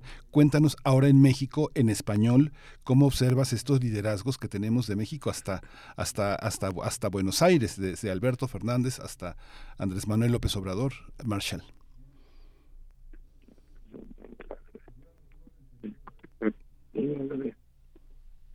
Te estamos, estamos escuchando, Marshall. ¿Nos escuchas? Sí, me parece que le están traduciendo. Eh, eh Marshall, a ver si, si, nos escuchas ahora, eh, te pregunta Miguel Ángel sobre los liderazgos que recientemente vemos levantarse en América Latina, desde Argentina, desde Chile, Colombia, Brasil y por supuesto México, a la luz de este trabajo que ha sido una muestra de, un activismo y también desde la academia, ¿cómo se miran hoy esos liderazgos, Marshall? No sé si entendí bien, pero uh, me está preguntando uh, cómo veo el uh, liderazgo en Latinoamérica. Sí. Sí. bueno, para mí, yo con mucho gusto hablo de liderazgo en los Estados Unidos, porque tengo mucha experiencia. Apenas realmente estoy aprendiendo de lo que es Latinoamérica de hoy. Ah, claro, ah, hay, hay ah, desafíos muy grandes. también hay puntos de esperanza. y por eso es difícil, en, como digo, en, detalle, responder en eso. para mí, el, en Brasil era un éxito de derrotar a Bolsonaro, algo muy importante por el mundo, no, no nomás por Brasil. sé que hay cambios en otros países, Colombia, Chile y otras partes, pero cada, cada país tiene sus propios desafíos. Y para mí es más de aprender uh, qué, qué está pasando y, uh, y uh, hacer lo que puedo en apoyo. Marshall, el primer capítulo de este libro se titula El poder de las historias en los movimientos sociales y a mí me parece un título muy eh, muy motivador, por supuesto, muy poderoso y muy emocionante. El poder de la narrativa, de la palabra y de la memoria, sumamente poderosos cuando se trata de articular voluntades, Marshall. Cuéntanos de este, de este capítulo, cuéntanos de la importancia de narrar, de narrar historias que den cuenta de otros movimientos o, de, eh, o del movimiento que se trate en ese momento. Eh, háblanos de esta parte, por favor, Marshall. Bueno, la narrativa uh, contiene uh, uh, una expresión de los valores que nos muevan. Y es una forma de realizar el poder emocional que está en estos, en estos valores por medio de la narrativa. Porque la narrativa se trata de cómo se encuentra de esta, destrucciones, de cómo se encuentran amenazas o uh, uh, lo, no esperado uh, y cómo lo puede encontrar con esperanza en lugar de miedo. O sea, realizarlo como, como reto en lugar de amenaza. Y eso se requiere de recursos de esperanza, de solidaridad, de fe en uno mismo, y eso es lo, lo que contiene la narrativa. O en, una, en la vida de una persona, ah, la narrativa ah, es ah, de, de, donde se como articulan, ponen en palabras las experiencias de vida de cual uno ha aprendido cómo enfrentarse con los desafíos Ah, y en la historia de una comunidad es lo mismo, en la historia de un país es lo mismo. Uh, entonces, es, es la forma principal en cual realizamos nuestras identidades, uh, expresamos nuestros, nuestros valores. y es el base de la motiviza, motivización que, se, que se requiere a realizar una estrategia que trabaja. O sea, no es lo mismo que estrategia, pero es un requisito o una buena estrategia. En Estados Unidos, ¿consideras que en este momento la presidencia de Biden tiene eh, el, el, suficiente apoyo uh, grupuscular como para sostener un cambio en los Estados Unidos que deje atrás eh, la, la presencia del mundo conservador que representa Donald Trump, eh, Ronald, este, Donald Trump. ¿Existe una base social en Estados Unidos capaz de cambiar eh, a partir de una nueva presidencia a los Estados Unidos, Marshall? No sabemos, político. Ah, eso es lo que vamos a ver, o mejor dicho, eso es lo que uh, tenemos que trabajar para evitar uh, que regrese Donald Trump. Biden, lo fuerte de Biden es que habla humano, o sea, habla en forma que, la gente entiende de lo que está hablando. Uh, muchas veces la discurso, el discurso político uh, se, se pone muy abstracto o en simbólicas que realmente uh, no se convierten en la vida cotidiana de, de, la gente, de nuestros ciudadanos. Y Biden tiene esa, esa fuerza, pero uh, hay mucho que hacer de poder uh, realizar o, construir la fuerza política que necesita.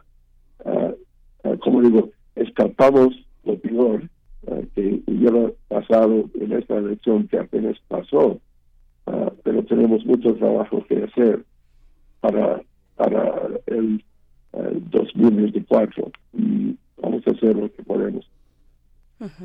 ¿Cómo, ¿Cómo se ve el, el, horizonte, el escenario más, pues más próximo, Marshall? Voy a tomar una, una parte del libro donde dices que tener esperanza es audaz. Tener esperanza es audaz pero hoy vemos un sentimiento pesimista, eh, una sensación de que estamos eh, pues camino eh, rumbo al rumbo al precipicio sin ningún freno, sin que nada nos detenga. Pero nos dices tú, llegas con este libro y nos dices sí se puede y tener esperanza es audaz. ¿Cómo entender en el, en el panorama que alcanzas, eh, que alcanzas a ver Marshall Gantz, donde pues estamos precisamente en un, en un mundo que pareciera tan caótico e irremediable, donde no podemos frenar nuestros impulsos de, de autodestrucción, pareciera Marshall. ¿Cómo lo ves tú? Ah, sí, entendí. Me está preguntando de cómo es posible tener esperanza en esos momentos, en este momento cuando hay tanto desafío, tanto, tanta problema. Para mí, para mí la esperanza es una necesidad de la vida, ah, porque sin esperanza no hay futuro. Ah, pero cuando hablo de esperanza, no estoy hablando de que oh, todo va a salir bien y todo, todo está bonito. Es más realístico reconocer que ah, vivimos en un mundo cuando, cuando lo posible a veces se realiza en lugar de lo probable. No sé si me explico bien, pero la esperanza vive entre fantasía y certeza. Es el lugar donde, donde podemos imaginar posibilidades y desarrollar estrategias. Si dejamos la esperanza, pues, no, no, hay, no existe entonces esta energía para, para progresar, eh, para, mejorar. En nuestras propias vidas tenemos experiencias, tenemos experiencias de pena que muchas veces nos enseña uh, qué nos importa, de, de, qué, uh, cuáles son nuestros valores.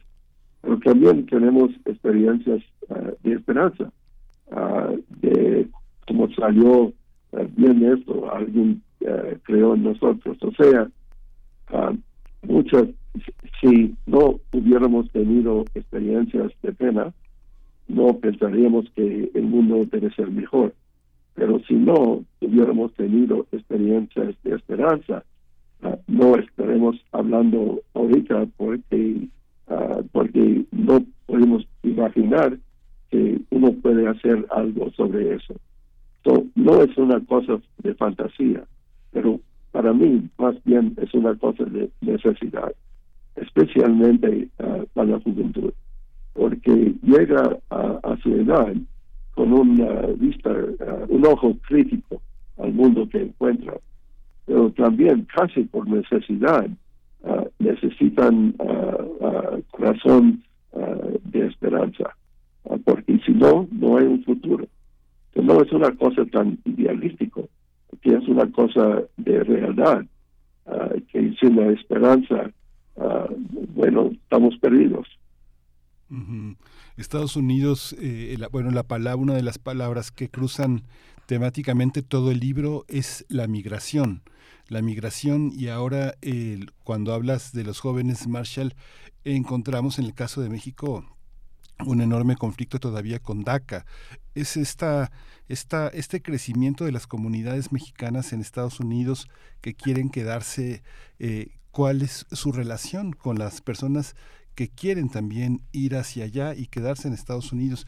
¿Cómo son los migrantes hoy en día con los propios migrantes que todavía no se instalan en Estados Unidos? ¿Hay un proceso que hay que analizar allá en ese sentido? No sé si entendí bien. Ah, pero um, ah, este problema es uno de los problemas más fuertes en los Estados Unidos, porque ah, es como digo, ah, hay políticos que intenten vivir en un mundo que ya no existe. Ah, porque la realidad ah, es las, las comunidades de México, de Latinoamérica, de México especialmente en los Estados Unidos, están creciendo, se están haciendo más fuertes políticamente. Y para mí esa es una cosa buena porque, porque lo que he visto es cuando los de abajo uh, presión uh, de mejorar sus condiciones, resulta en un mejoramiento para todos. Así fue con el movimiento de derechos civiles. Y eso para mí ese es un punto de esperanza. Pero sí existe este problema grande. Uh, trabajé en el movimiento de los Dreamers, que fue lanzado por la, la, juventud con mucha esperanza Ah, ellos tuvieron el, el coraje ah, para exigir del presidente Obama uh, unas reglas que ayudó poquito. No, pero realmente es un es un es un desafío muy grande y um, se requiere, a mi punto de vista, más más poder político para exigir un cambio que sea más, más, más realístico y más humano. Marshall, te, hago una pregunta muy directa, muy, muy, que tiene mucha profundidad además, pero, pero te la pongo así en términos muy, muy llanos. Eh, ¿qué, qué, ¿Cómo se construye el liderazgo en una organización social? Cuéntanos. Ya, es buena pregunta. Todos estamos aprendiendo cómo hacer eso para mí el es reconocer que el liderazgo no es que una persona que va a tener todas las soluciones uh, de la vida, eh, eso no es. Uh, uh, para mí el liderazgo es aceptar responsabilidad para facilitar o habilitar que otros pueden trabajar en conjunto para realizar propósito común pero en, en frente de incertidumbre, porque la incertidumbre es cuando se necesita el liderazgo. Ah, si no el sistema trabaja bien, no se necesita. Entonces, uh, es una, como digo, es una uh, decisión de enfocar en desarrollando liderazgo como, como expliqué. Y esa es nuestra pedagogía, tiene ese intento. Ah, porque no entramos con la idea que el liderazgo es algo que solamente puede venir de las alturas. Se realiza el liderazgo en varios, en comunidades, en lugares de, trabajo, pero lo que, lo que falta es el apoyo de desarrollo. Y también lo que falta es de, como digo, organización. Ah, para que uh, unos puedan trabajar con otros a realizar uh, la potencial de la cooperación y del, de, de lo colectivo. No sé si me expliqué, si expliqué, expliqué bien, pero espero que la idea salió. Sí, sí, eh, sí, Marshall, muchas gracias. Muchas gracias por esta conversación, por haberte dado el tiempo para estar con, con, nosotros, con el público de Radio UNAM, que es un público este, que está muy, muy al tanto de los movimientos, de los cambios, de todo lo que tiene que ver con la aventura de conocer cosas nuevas. Marshall Gantz, activista, organizador, teórico, autor de Sí se puede, estrategias para organizarse y cambiar el mundo. Muchas gracias. Eh, muchas gracias a ustedes y uh, por favor uh, la dificultad uh, con el español y la transmisión, pero agradezco mucho la, la oportunidad de hablar. Gracias. Gracias. Hasta pronto, Marshall Gans. Vale mucho la pena acercarse. Sí se puede. Es el título que tiene además tres portadas distintas. Es una publicación que Grano de Sal ha decidido poner en tres portadas distintas. Miguel Ángel tiene una diferente a la mía.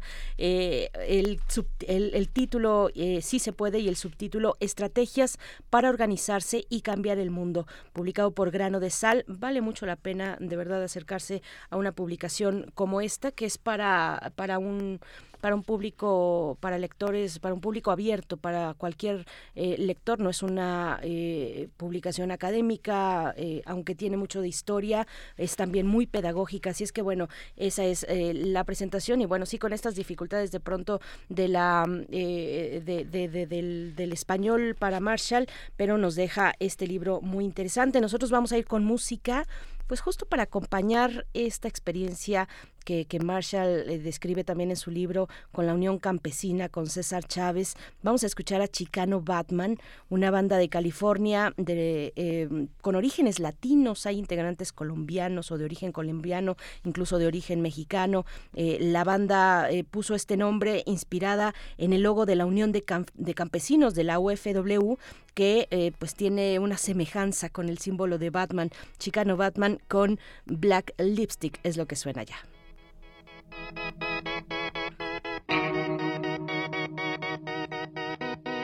Her blood was red, but now it's blue.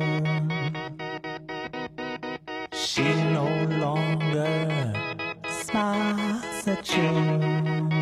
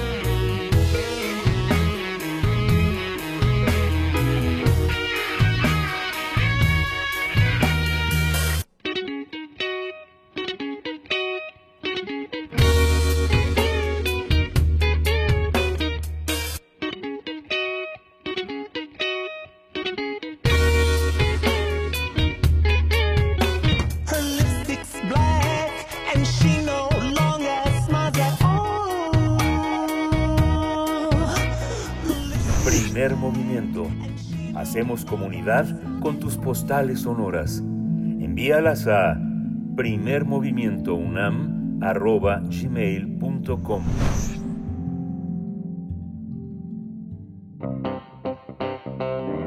Nota Nacional Siete personas fueron asesinadas por un grupo de hombres armados en la comunidad de El Durazno, municipio de Coyuca de Catalán, en Guerrero.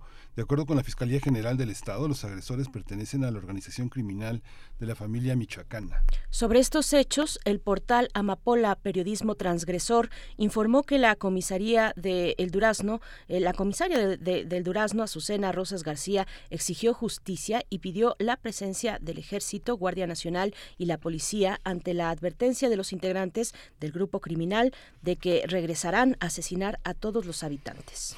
La comisaría dijo que la fiscal general Sandra Luz Valdomino Salmerón prometió que las fuerzas de seguridad permanecerán de forma permanente en esa comunidad. Los habitantes del Durazno denunciaron que desde hace cuatro años han sufrido ataques de este grupo armado, quienes han cometido otros homicidios, así como incendios de ranchos y robo de ganado.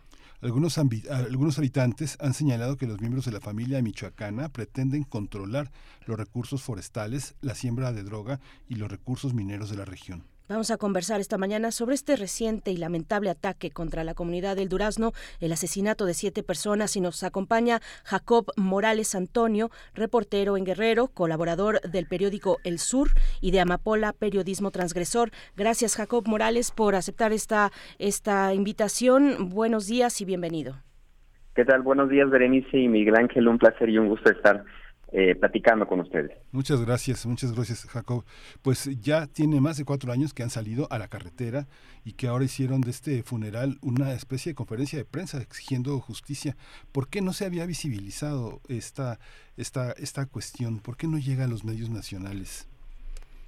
Eh, bueno, el Durazno es una comunidad ubicada eh, a siete horas de la cabecera de, eh, municipal de Coyuca de Catalán, en la región de la Tierra Caliente, mm. y del lado de la Costa Grande, hacia lo que es Iguatanejo, mm. son alrededor de cinco horas de camino. Son Es una comunidad con otras 113 comunidades de otros municipios aledaños donde pues los accesos eh, carreteros eh, son de terracería en su mayoría y eh, son caminos entre cerros, montañas y laderas. Es una zona muy muy compleja de accesar y pues bueno esto no ha permitido tampoco que ni las autoridades y los gobiernos que han gobernado durante este tiempo guerrero puedan apoyar a esta población que ha estado pues prácticamente sometida en los últimos años a estos grupos criminales eh, que eh, han impulsado en esa zona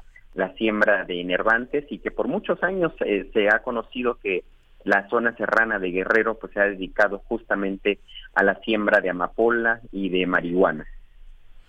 Jacob, eh, háblanos un poco más de ello, de las actividades, las actividades económicas lícitas e ilícitas que se realizan en esa región y cómo se vinculan eh, con, con estos grupos del crimen organizado, a saber, de la familia michoacana.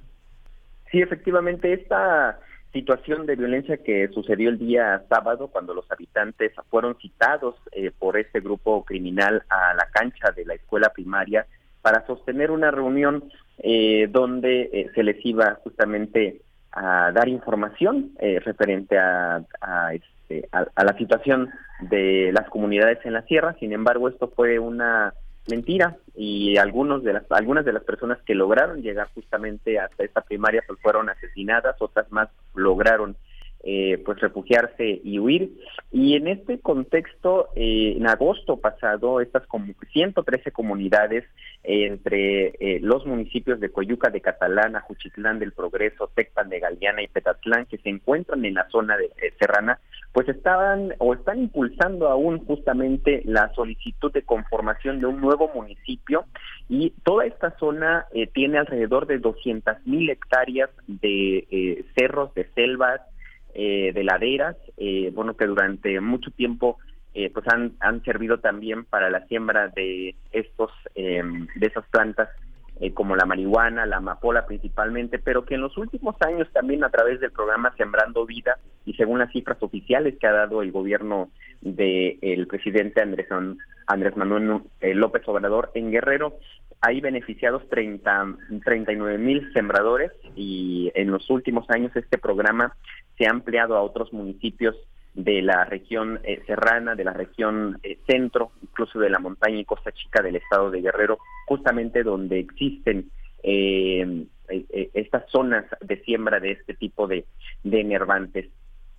Esta solicitud que hacen los habitantes de esta conformación, pues bueno, dice la, la comisaria y otros vecinos, causó la molestia justamente de este grupo criminal. ¿Por qué? ¿Qué implica el retirar justamente estas tierras de, de Coyuca de Catalán y de otros municipios aledaños a las cabeceras municipales implica restarle presupuesto a eh, estos municipios y otorgárselo justamente a estos a estas comunidades que también exigen mejor calidad de vida y mejor atención por parte del gobierno. Eso es una de las aristas eh, que se ve justamente con esta agresión. La otra justamente tiene que ver con las tierras también. El propio secretario de la Defensa eh, Nacional, eh, Luz Crescencio Sandoval, han informado que en los últimos cuatro, en, eh, cuatro años en Guerrero se han destruido 65 mil plantíos de hoja de coca en la sierra de este estado, sobre todo en Atoyac de Álvarez. Y justamente el día de ayer, el personal de la 27 Zona Militar con un grupo de reporteros pues bueno, eh, acudieron hasta esta zona de Atoyac, a uno de estos siete plantíos que se han descubierto en estos últimos eh, meses, para eh, realizar una muestra con los reporteros de cómo se eh, están destruyendo estos, estos plantíos de hoja de coca.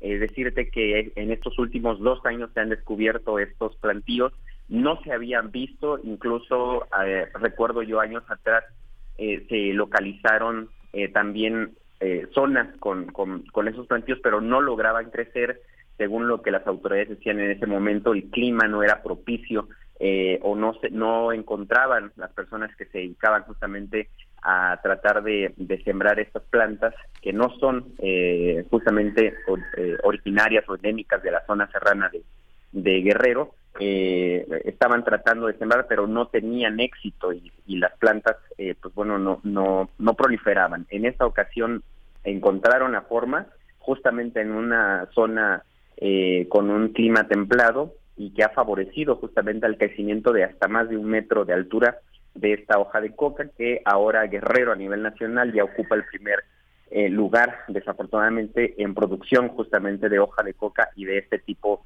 de, droga que no se había eh, sembrado en, Guerrero o con éxito y que se está justamente visualizando con estas eh, destrucciones que está haciendo el ejército en la zona serrana. ese también es otro punto que se tiene que, ver y se tiene que tocar justamente en este contexto de violencia en estas comunidades de la sierra del estado de Guerrero, que en estos momentos y ante la falta también de un de una estrategia real para las comunidades, de una estrategia que eh, realmente les dé a ellos seguridad y paz, pues están eh, saliendo de las de las comunidades, están eh, yendo a las cabeceras municipales, otros están yendo a otros eh, municipios del estado, a ciudades como Acapulco, Chilpancingo, eh, ante el temor justamente de la irrupción de estos grupos criminales que eh, sorprende justamente cómo tienen la facilidad de estar de un extremo de la sierra, llegar a ciudades como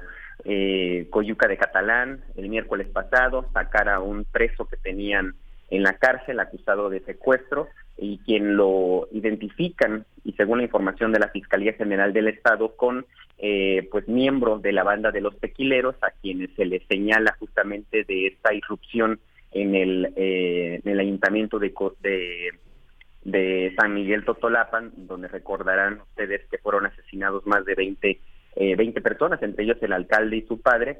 Y bueno, ahora se difunde un video justamente de este hombre de nombre Samuel, quien apareció en la madrugada del domingo, asesinado en la carretera de Iguala a Ciudad de Altamirano. Entonces eso también da un panorama de la facilidad del tránsito de estos eh, de estos grupos criminales en la zona de la Tierra Caliente, pese a que la autoridad ha dicho que se mantienen operativos, vigilancia, eh, cercos de seguridad, incluso en la comunidad de El Durazno, han informado la gobernadora a través de comunicados que eh, se va a mantener una base de operaciones mixtas del ejército mexicano, la Marina, la Guardia Nacional y la Policía del Estado. Sin embargo, los habitantes han rechazado tajantemente esta situación porque están señalando que únicamente estará mientras pasa eh, la situación álgida en este momento y mediática que ha causado justamente esta eh, agresión en contra de los eh, pobladores de esta comunidad del Durazno.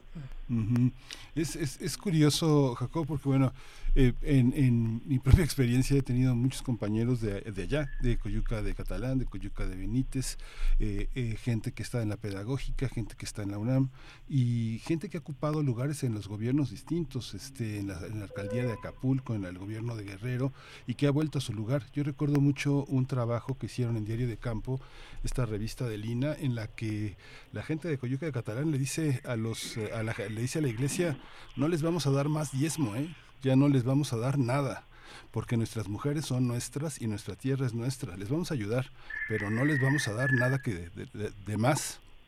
Esta parte eh, de que de pronto muchas autoridades municipales han dicho, pues ya váyanse de ahí, abandónenlo temporalmente, desde hace 500 años eso no es posible. ¿Cómo, ¿Cómo está la gente en ese sentido? Muchos compañeros míos de la, escuela decían, es que a mi papá le dieron un machetazo en la pierna porque se niega a, este, a sembrar amapola, quiere seguir sembrando sus sandías, sus papayas, y esto es imposible. ¿Cómo, cómo hacerlo? ¿Quién tiene que intervenir y cómo ha sido el ejército en ese sentido?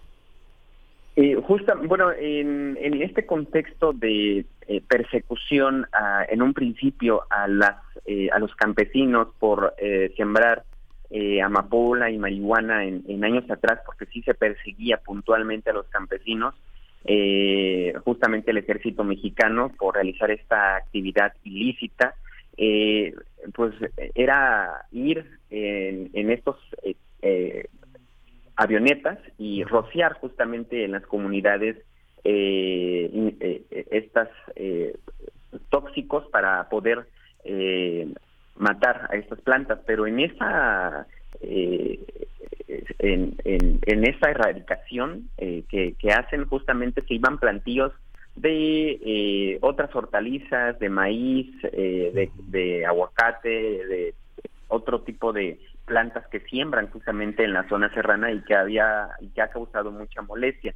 Sin embargo, en los últimos años la estrategia, eh, lo que hemos estado viendo eh, y, pudiera contextualizar, eh, ha sido justamente ir a las zonas y eh, cortarlas, eh, así como ocurrió el día de ayer, ir a esta zona donde localizaron estos plantíos, poco más de una hectárea de, de- de plantas de hoja de coca, se destruyen y se queman. Eh, y en la parte serrana, desde hace dos años que empezó a operar el programa Sembrando Vida, las comunidades han cambiado justamente esta eh, esta siembra de estos enervantes por aguacate. Ha proliferado justamente la, la siembra de aguacate en esa zona por el clima eh, que favorece justamente las condiciones eh, de estas plantas. Sin embargo, muchas personas que por años han vivido en, en esas comunidades como Vallecito de Zaragoza, eh, Santa Rosa de, las Tejas, pues ahora se ven obligadas a salirse. Hay temor, hay zozobra, porque eh, la actitud eh, y e impunidad de cómo estos grupos criminales llegan y asesinan, pues es muy, se ha visto muy brutal eh, y no hay ninguna autoridad que haya eh, hasta este momento puesto eh, una garantía real para estas comunidades, para estas poblaciones, eh, para que vivan sin temor en la zona eh, serrana del estado de Guerrero, aunque no es el único punto eh, con violencia, se ha estado viendo también aquí en el puerto de Acapulco eh, con la situación eh, de- del crimen organizado, que ayer mató a un hombre que estaba justamente en la playa, en Playa Papagayo, una zona muy concurrida y popular de Acapulco, y eh, hirió a otro hombre. Además, eh, fue dejado una, una cabeza humana en la zona de Caleta, en la entrada de Caleta y Caletilla, otra zona muy concurrida. Y bueno, eso, esto da muestra justamente de que la estrategia de seguridad que se está eh, implementando no está funcionando y, y cómo el, el crimen eh, logra desestabilizar a todos los a todas las fuerzas de seguridad, Marina, Guardia Nacional, Ejército, Policía Estatal, la Policía Ministerial, que se ven rebasados prácticamente por cómo cómo operan y cómo actúan estos estos grupos criminales en Guerrero. Ay, Jacob, y bueno, eh, el trabajo periodístico se hace indispensable para cubrir estas zonas, pero también se hace de altísimo riesgo eh, y, también con el, em, digamos, con el escenario o el riesgo, ya lo hemos visto en, en otros, en otros lugares, en otros momentos y en mismo Guerrero, de crear zonas de silencio. Jacob, eh, ¿cómo es, cómo, qué, qué implica, qué implica reportar desde la zona? ¿Cuál es la situación en la que se encuentra un compañero, una compañera reportera que trabaja la zona u otras zonas igualmente con actividad criminal, Jacob? ¿Cómo ha sido incluso tu propia experiencia eh, para, para pues visibilizar, para denunciar a través del periodismo lo que está ocurriendo, estos hechos violentos eh, pues tan, tan, tan sangrientos, lamentables, por supuesto, Jacob? Sí, eh, mira, en, en esta en esa situación, haz para poner un panorama y también en el contexto nacional, en la Tierra Caliente eh, solamente quedan dos compañeros reporteros eh, que cubren, que van a las actividades, a las actividades diarias, eh, a los hechos, a dar cobertura. Eh, el resto de los compañeros, algunos en los últimos eh, meses han decidido anunciar que se retiran justamente de la actividad periodística luego de recibir amenazas. Eh, la zona de, de Iguala, eh, Atasco de Alarcón y toda la parte de la Tierra Caliente, pues es una zona muy compleja de acceder, de ir a reportear, eh, incluso eh, me atrevería a decir que no garantiza el hecho de que uno acuda con las fuerzas de seguridad eh, oficiales eh, a cubrir e ir a cobertura a la, a la región de la tierra a la tierra caliente no garantiza ninguna seguridad. Y efectivamente en las zonas de las comunidades de esa parte alta de Guerrero pues no han eh, se, han, se han conformado, mejor dicho, en estas zonas de silencio donde no se puede accesar prácticamente. Una de, de estas situaciones es por la lejanía, son siete horas, por ejemplo, hasta el Durazno, eh, de accesos eh, muy complejos de, de, ir en automóvil o en algunos de, las personas eh, recurrentemente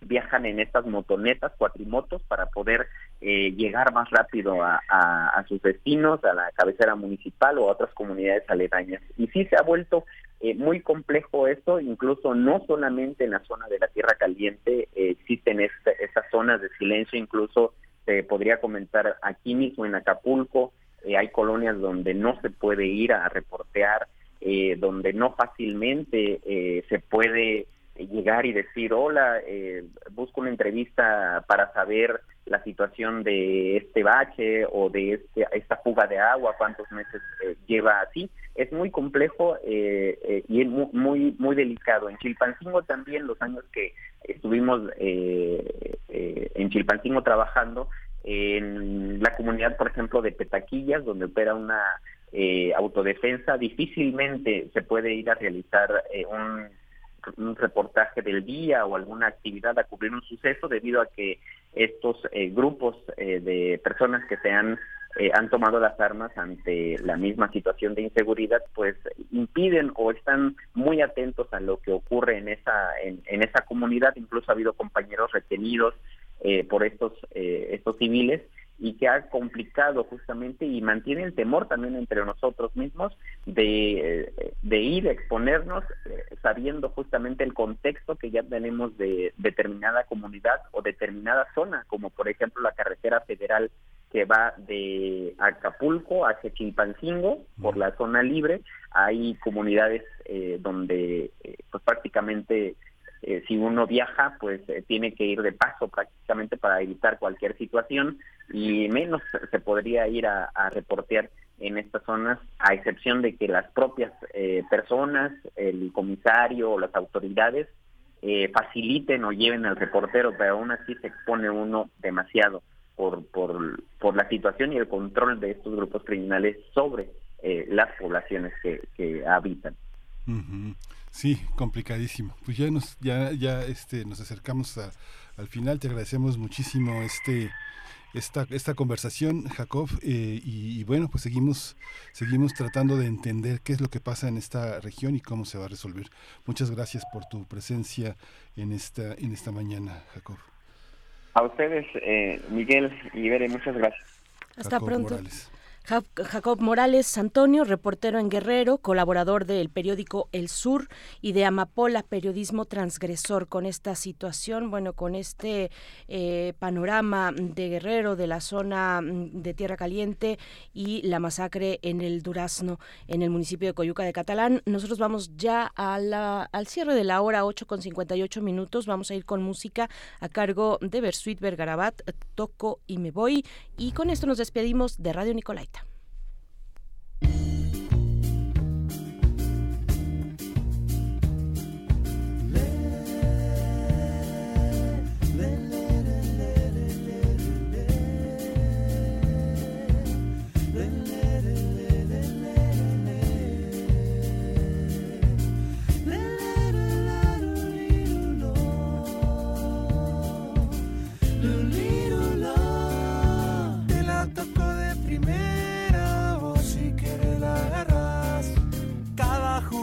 Que sueño se hace realidad o pareciera algo casual.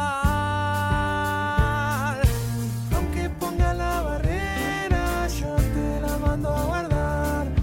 Toda la vida es un baile te pueden bailar. Aunque no quieras,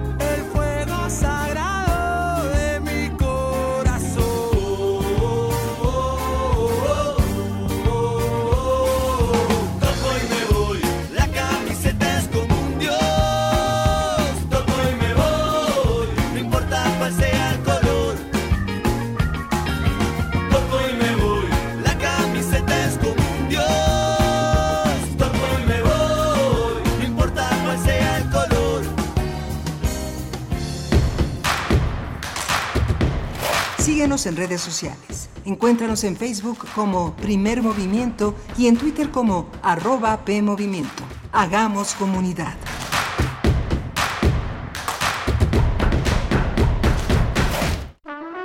Aire recibes, metal vibrante, brisa que orienta a los extraviados y estremece a los amorosos.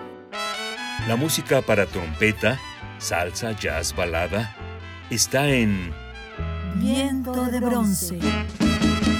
con Juan Arturo Brennan, lunes a viernes 6.40 de la mañana y 15 horas.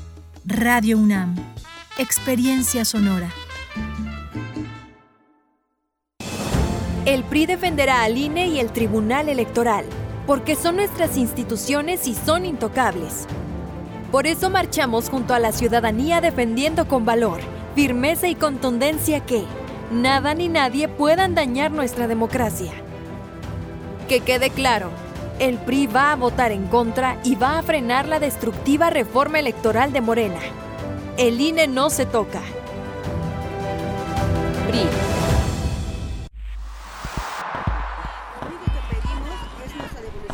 Un mundo raro. Posverdad, pospandemia y pospatriarcado. Una producción de Radio UNAM y la Unidad de Investigaciones Periodísticas de Cultura UNAM. Lunes, 12 del día. 96.1 FM. Experiencia sonora. Encuentra la música de primer movimiento día a día en el Spotify de Radio UNAM y agréganos a tus favoritos.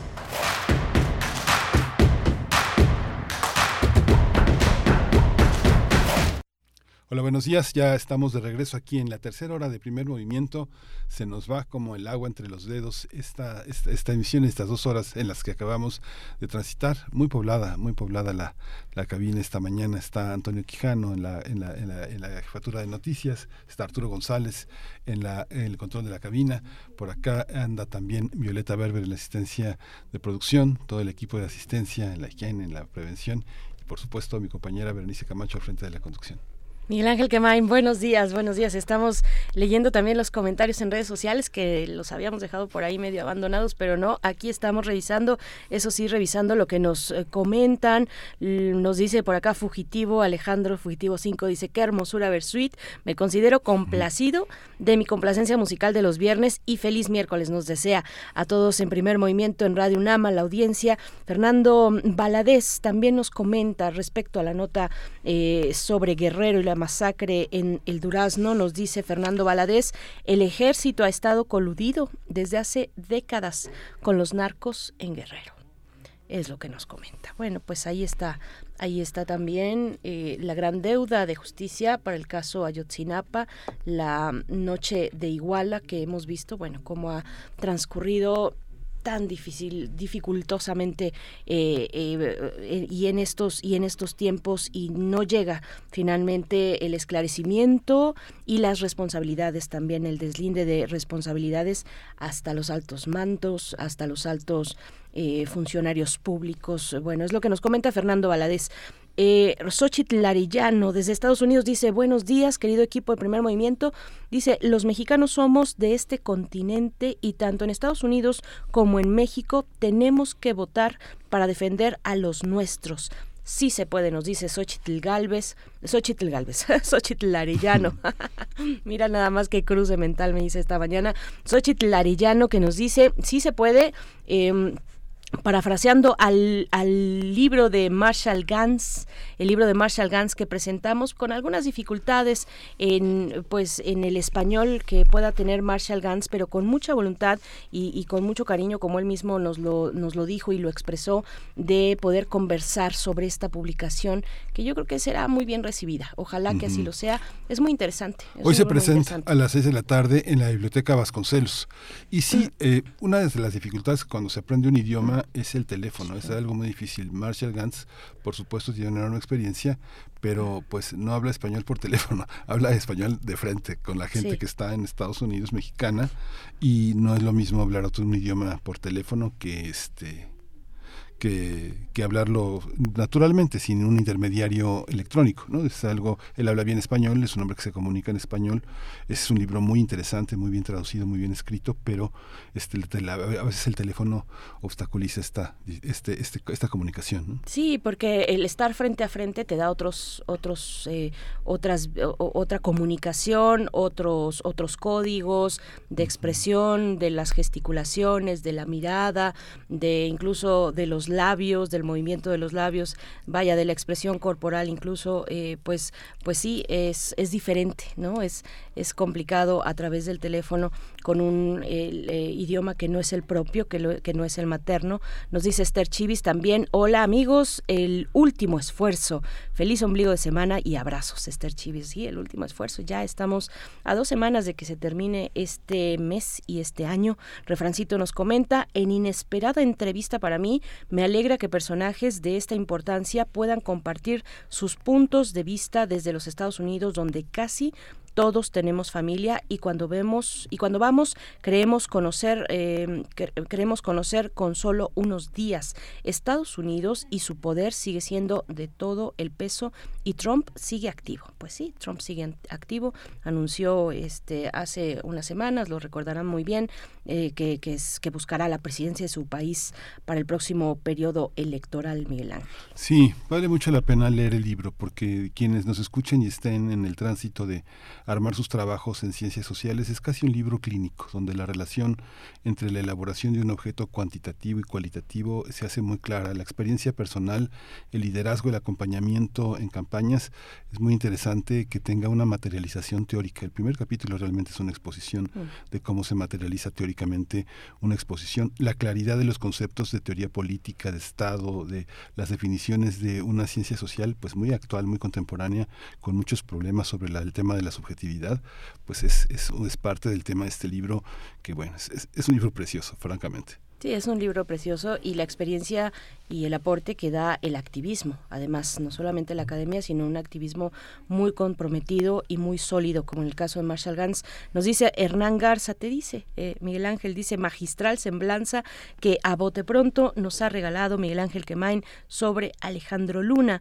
Y María Elizondo dice, reconozco que no conozco nada de Alejandro Luna, lo hago con un poco de vergüenza, pero estoy dispuesta a conocerlo. Tengo la impresión de que en México hay maravillosos escenógrafos basados en la imaginación, la cosmovisión mexicana, el color, que en paz descanse, nos dice María Elizondo pues no sientas vergüenza, Mayra Elizondo, eh, pero aquí para eso estamos, para compartir entre todos perspectivas y, dar nuestros comentarios.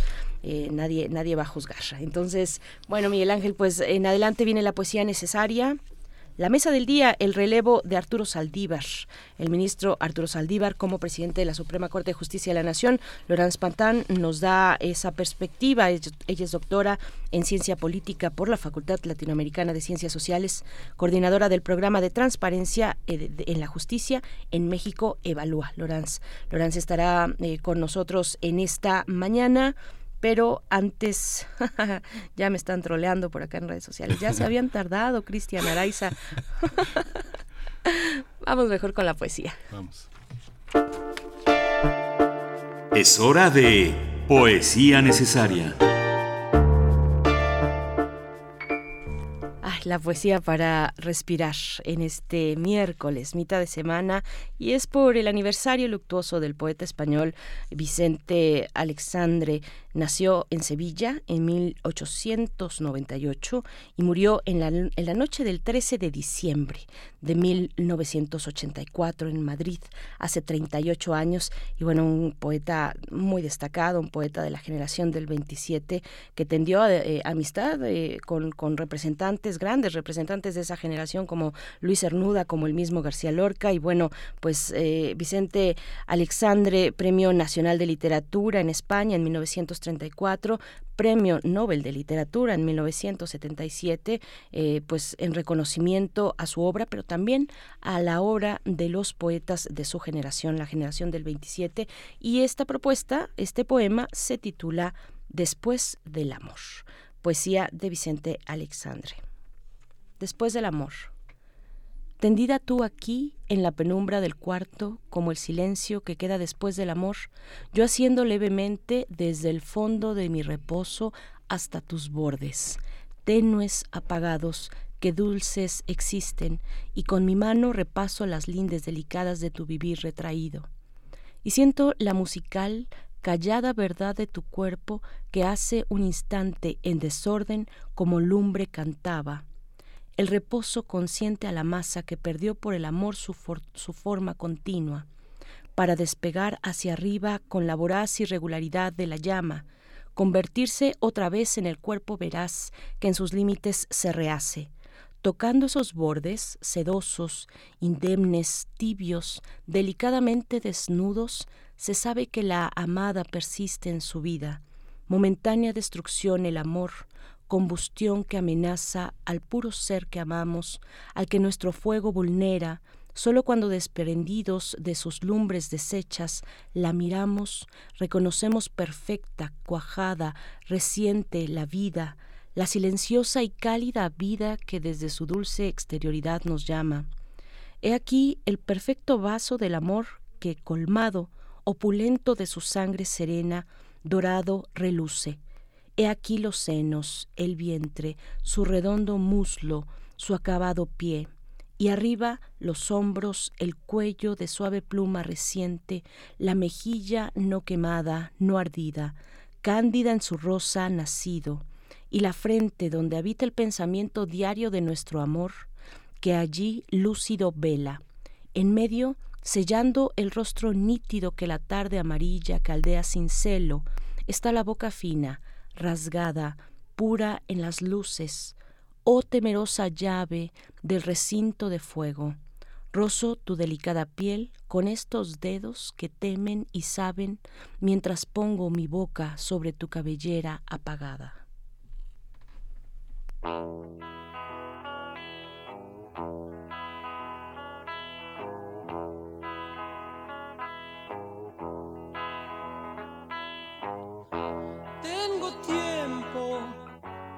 Saber si lo que sueño concluye en algo.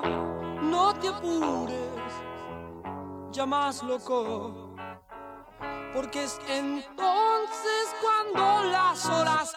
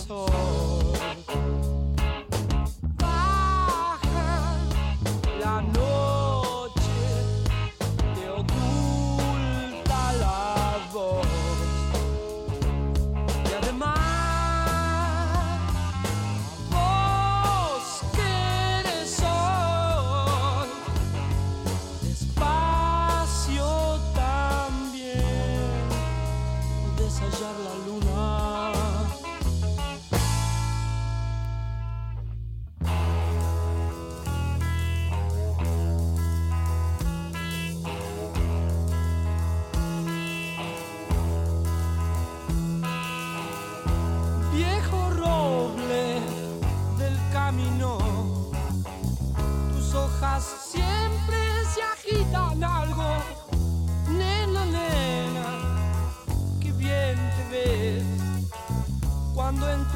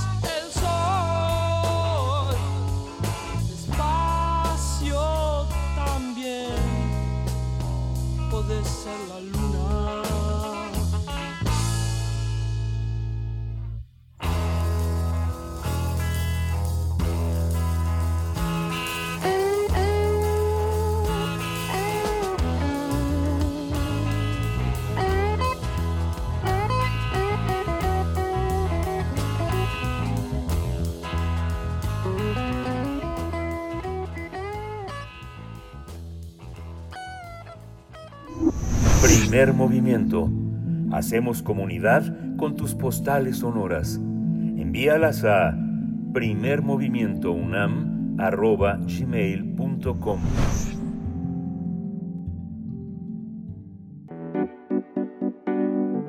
La mesa del día. El próximo 31 de diciembre terminará el mandato del ministro Arturo Saldívar Lelo, como, Lelo de Larrea como presidente de la Suprema Corte de Justicia de la Nación, cuyo trabajo ha sido destacado por el presidente Andrés Manuel López Obrador. El ministro Saldívar ha expresado en diversas entrevistas que su relación con el mandatario es de respeto, afecto y confianza. El ministro también ha rechazado los señalamientos de presiones desde Palacio Nacional o sometimiento del Poder Judicial y ha reiterado que durante su periodo al frente del máximo órgano de justicia del país se ha invalidado el mayor número de leyes impulsadas por el gobierno y el partido Morena para relevar Arturo Saldívar y, y los, las y los ministros que presentaron su candidatura fueron Yasmín Esquivel Moza, Norma Piña Hernández, Javier Laines eh, Potisek, Alberto Pérez Dayán y Alfredo Gutiérrez Ortiz Mena. La elección para, para elegir sucesor de Arturo Saldívar se realizará el 2 de enero en sesión solemne que será encabezada por el ministro Luis María Aguilar Morales. Él o la candidata que obtenga seis votos o más se convertirá en el nuevo presidente de la Suprema Corte de Justicia de la Nación y del Consejo de la Judicatura Federal. Pues vamos a tener una charla esta mañana sobre el proceso de renovación de la presidencia de la Suprema Corte de Justicia de la Nación. Nos acompaña Laurence Patán, doctora en Ciencia Política por la Facultad Latinoamericana de Ciencias Sociales, la FLAXO, coordinadora del Programa de Transparencia en la Justicia en México Evalúa. Gracias, Laurence Patán, por estar esta mañana. Buenos días. Hace tanto que ya que no nos saludábamos con este, con este momento importante para la Corte. ¿Cómo estás? Muy buenos días, un gusto saludarte Berenice y a ti también Miguel Ángel y a todo el auditorio. Muchas gracias Lorenz. Eh, cuéntanos cómo, cómo se observa eh, la trayectoria de Arturo Saldívar. Es una trayectoria como ministro, pero también es una trayectoria personal larga, muy muy muy compleja. Cuéntanos cómo se, cómo desde cómo lo cómo lo observas. Sí, pues eh, yo creo que eh, pues eh, la trayectoria del, ministro Saldívar como ministro este fue una trayectoria marcada por eh, proyectos em, de resolución de, de, varios temas que eh, de cierto modo eran muy progresistas, garantistas y muy importantes. Ahora su, su trayectoria como presidente de la Corte creo que fue más eh, marcada por claroscuros, para decirlo de, de alguna manera. Hay que reconocer que, la, que, que el presidente Saldívar eh, eh, tomó, bueno, el ministro Saldívar más bien tomó la presidencia en un contexto un poco adverso porque si se acuerdan, desde el inicio del sexenio este, del presidente eh, eh, López Obrador, él ha sido muy crítico eh, de la actuación de los jueces y magistrados. Empezó, de hecho, diciendo este, que sus sueldos eran demasiado altos. entonces puso muchísima presión en el Poder Judicial, criticó muchísimas decisiones del Poder Judicial federal en particular. Y esto efectivamente incluso eh, eh, fomentó o generó cierta creatividad por parte de los legisladores federales que al inicio del sexenio eh, empezaron a presentar una balanza de iniciativas de reformas al Poder Judicial de la Federación eh, con el pretexto de eh, eh, pues combatir la corrupción y el nepotismo en el interior del, Poder Judicial de la Federación, pero que en realidad no están basadas en diagnósticos y que eran muy peligrosas para la independencia del Poder Judicial. De hecho, por esto el mismo presidente Saliva presentó su propia iniciativa. en fin, entonces no no la vio fácil y la y la iniciativa y la reforma este de judicial que finalmente se aprobó en ella tenía algunos aspectos positivos en términos de eh, fortalecimiento de la carrera judicial, este fortalecimiento de la Defensoría Pública Federal. Eh, yo creo que esto eh, son puntos, algunos de los puntos positivos.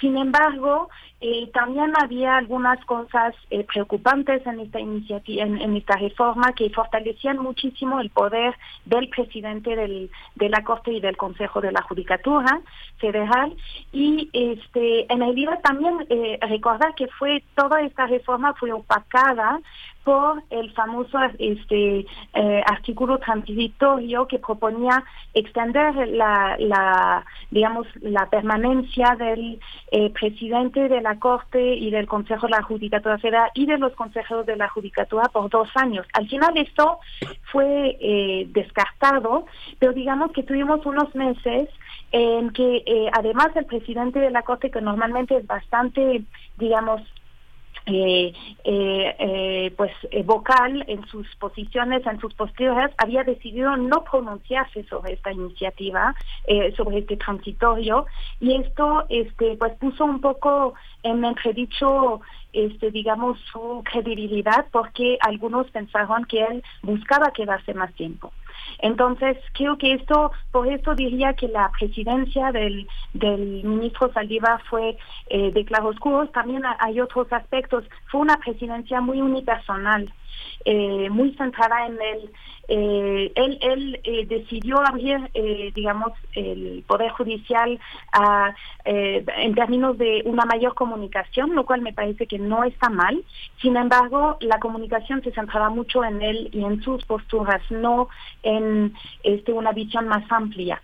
Y de hecho es muy interesante porque cuando uno analiza los proyectos de los cinco aspirantes a sucederle, un punto muy importante que todos resaltan es la necesidad de recuperar un sentido de cohesión dentro de la Corte, una colegialidad entre los ministros que eh, por lo que eh, digamos no lo dicen claramente pero se entiende que ellos sienten que esto se perdió y que se tiene que recuperar.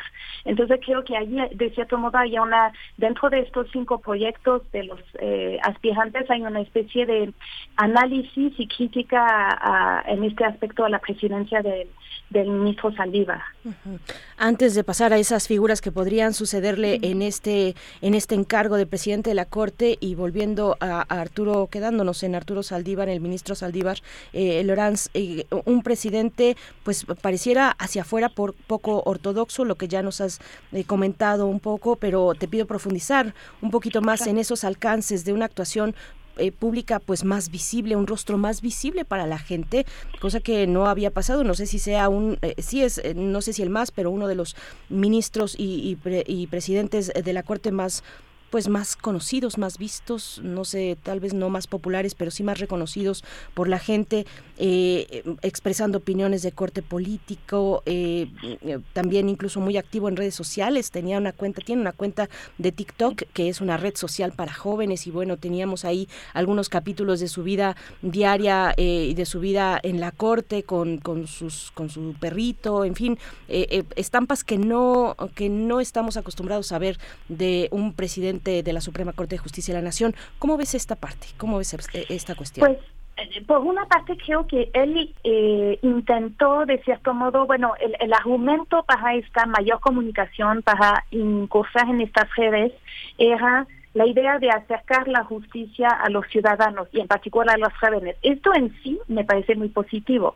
El problema es que cuando uno lo hace desde una cuenta personal y con este justamente pues en, en, en, en este aspecto de centrarlo mucho en él, eh, efectivamente al final acaba efectivamente además este, opinando sobre cuestiones políticas, lo cual no es deseable por parte de un presidente de la Corte.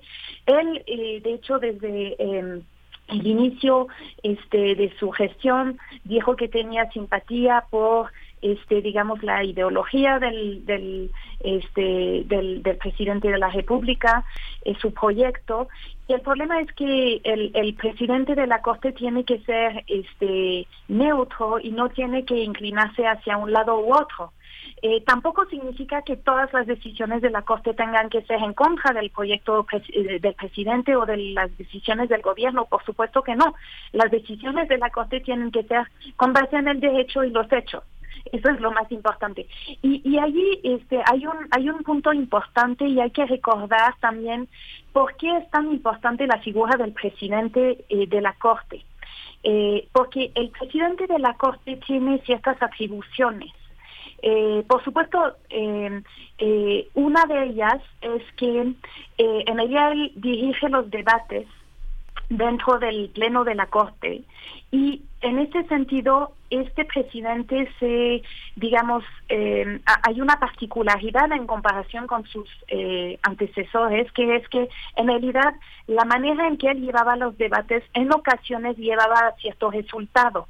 un ejemplo claro es la consulta popular y cómo eh, se intentó, digamos, no desechar la, la consulta, que en realidad la pregunta de la consulta era completamente inconstitucional, este, eh, pero en realidad intentó, este, digamos, eh, hacer este, eh, llevar el debate de una manera de que se pudiera cambiar la pregunta para que sí se hiciera la consulta. Y al final la pregunta quedó en una pregunta completamente oscura que nadie entendía y la consulta se volvió inútil, pero digamos que de esta manera eh, el presidente de la República estaba de cierto modo satisfecho porque podía eh, llevar a cabo su consulta popular, ¿no?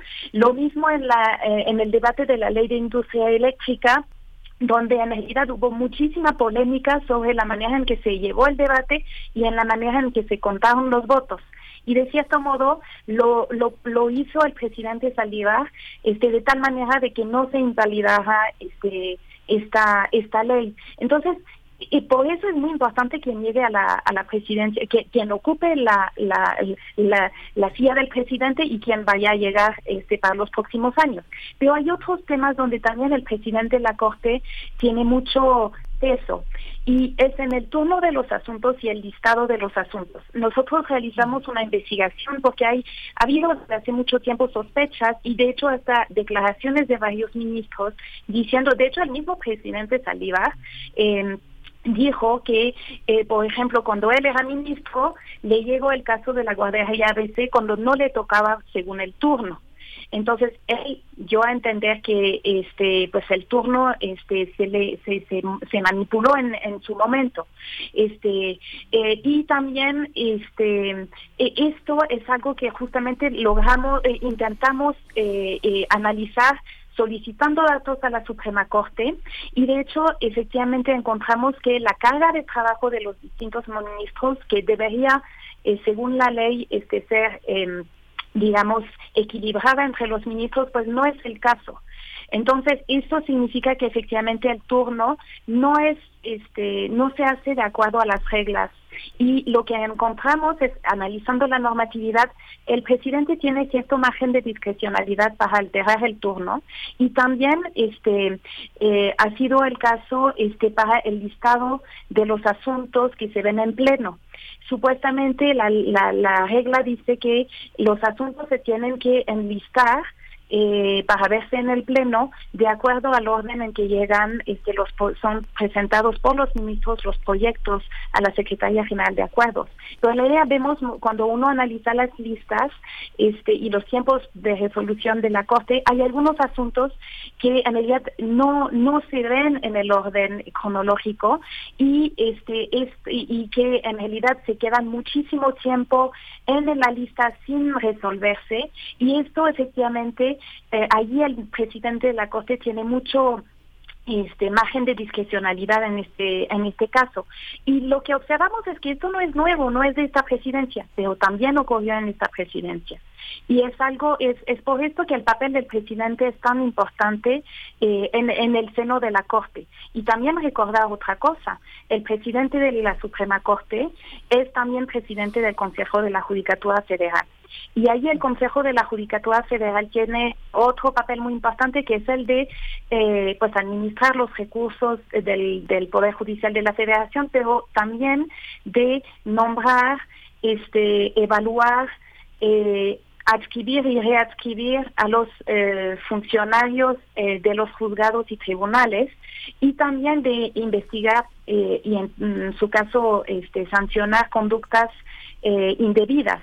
Y allí hay un tema, es que, que en realidad, este, si bien el presidente Saldívar presentó su, su reforma y esta se aprobó, esta reforma judicial para mejorar y consolidar la carrera judicial, que esto era muy importante. En realidad todavía se ve eh, que hay muchísima, eh, mucho por hacer para fortalecer esta carrera judicial y consolidarla, estabilizarla, para que no haya tanta eh, discrecionalidad en los nombramientos Y la otra parte es esta parte de investigación de conductas indebidas. Falta muchísima transparencia en este aspecto todavía.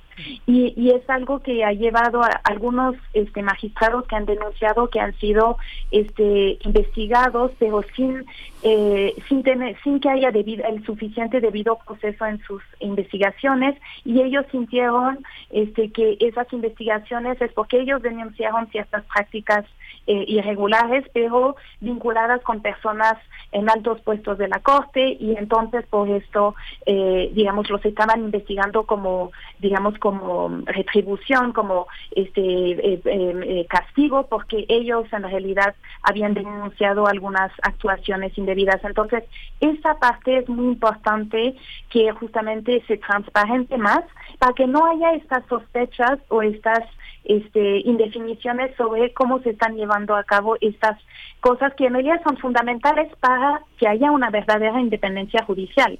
Los juzgadores tienen que poder decidir en conciencia, este, con base, como les decía, en el derecho y en los hechos, y no bajo presiones de, de ninguna índole.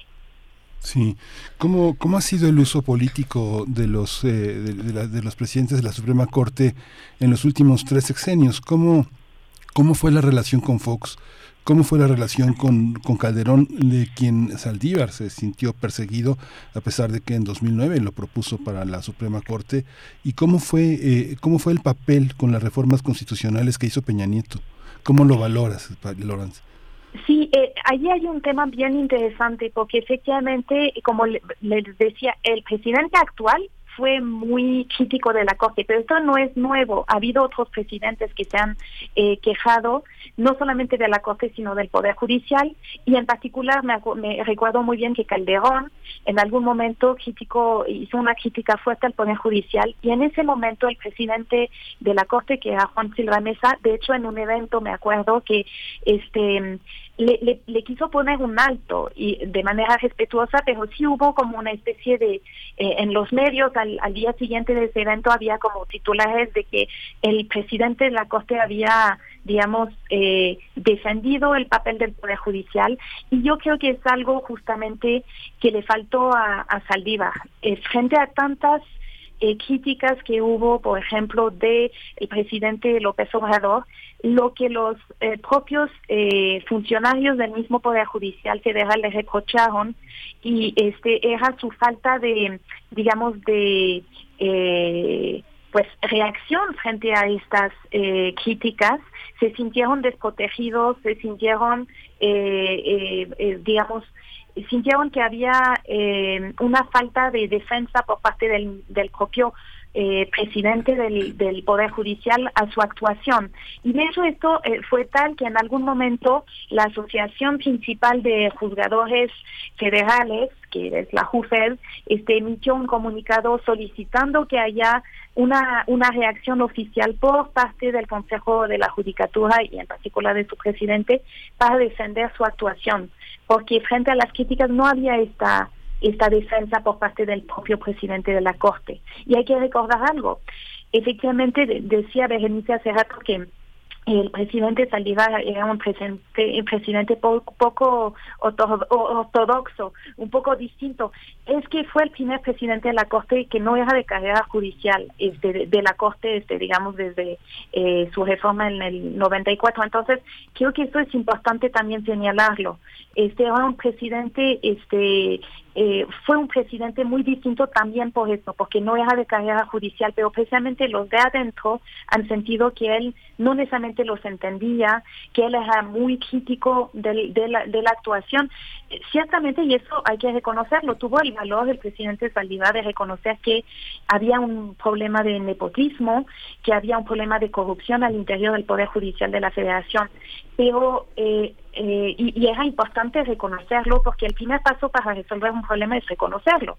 Eh, entonces yo creo que era importante este reconocimiento, pero del otro lado descuido este un poco la parte de también frente a tantas críticas eh, eh, proteger a los a los juzgadores y defender sus decisiones frente a críticas. ¿no?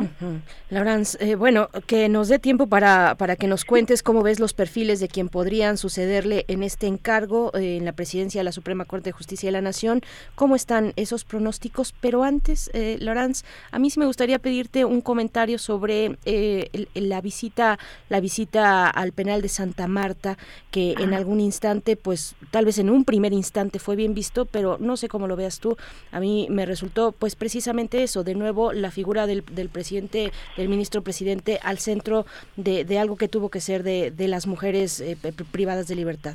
¿Cómo lo ves? Sí, es que siempre hay dos lados, eh, no, siempre de cada moneda. Allí efectivamente, pues sí, eh, por supuesto hay mujeres de hecho que salieron de la cárcel por esta intervención. Eh, el, el tema es que efectivamente se vio mucho como una operación este, política, este, digamos, del propio presidente de la Corte, como un intento para eh, pareciera que el presidente de la Corte estaba en campaña. Y de hecho es un poco lo que le reprochan este, algunos por, su incursión en, en TikTok y demás, eh, esta idea de que él está buscando su próximo puesto. De hecho, hay algunos rumores que dicen que el presidente de la Corte, después de dejar la presidencia este fin de año, a lo mejor incluso renunciaría este a su cargo como ministro, eh, e incluso algunos diciendo que para darle la oportunidad al presidente López Obrador de nombrar otro ministro, este, eh, eh, y, y, el problema es que normalmente las las razones este, por las cuales este un ministro puede renunciar deben de ser este, de, fuerza mayor. Eh, no no debe ser porque uno está buscando otro puesto etcétera. Entonces allí porque porque allí está justamente en, peligro la independencia judicial. Y, justamente es lo que muchas personas han visto de la actuación del presidente eh, Saldívar es que pareciera que él estaba interesado en, en asegurar un siguiente puesto Ah, bien, y, te preguntaba eh, sobre los perfiles, sobre quienes están levantando la mano, los que podrían sucederle en este encargo.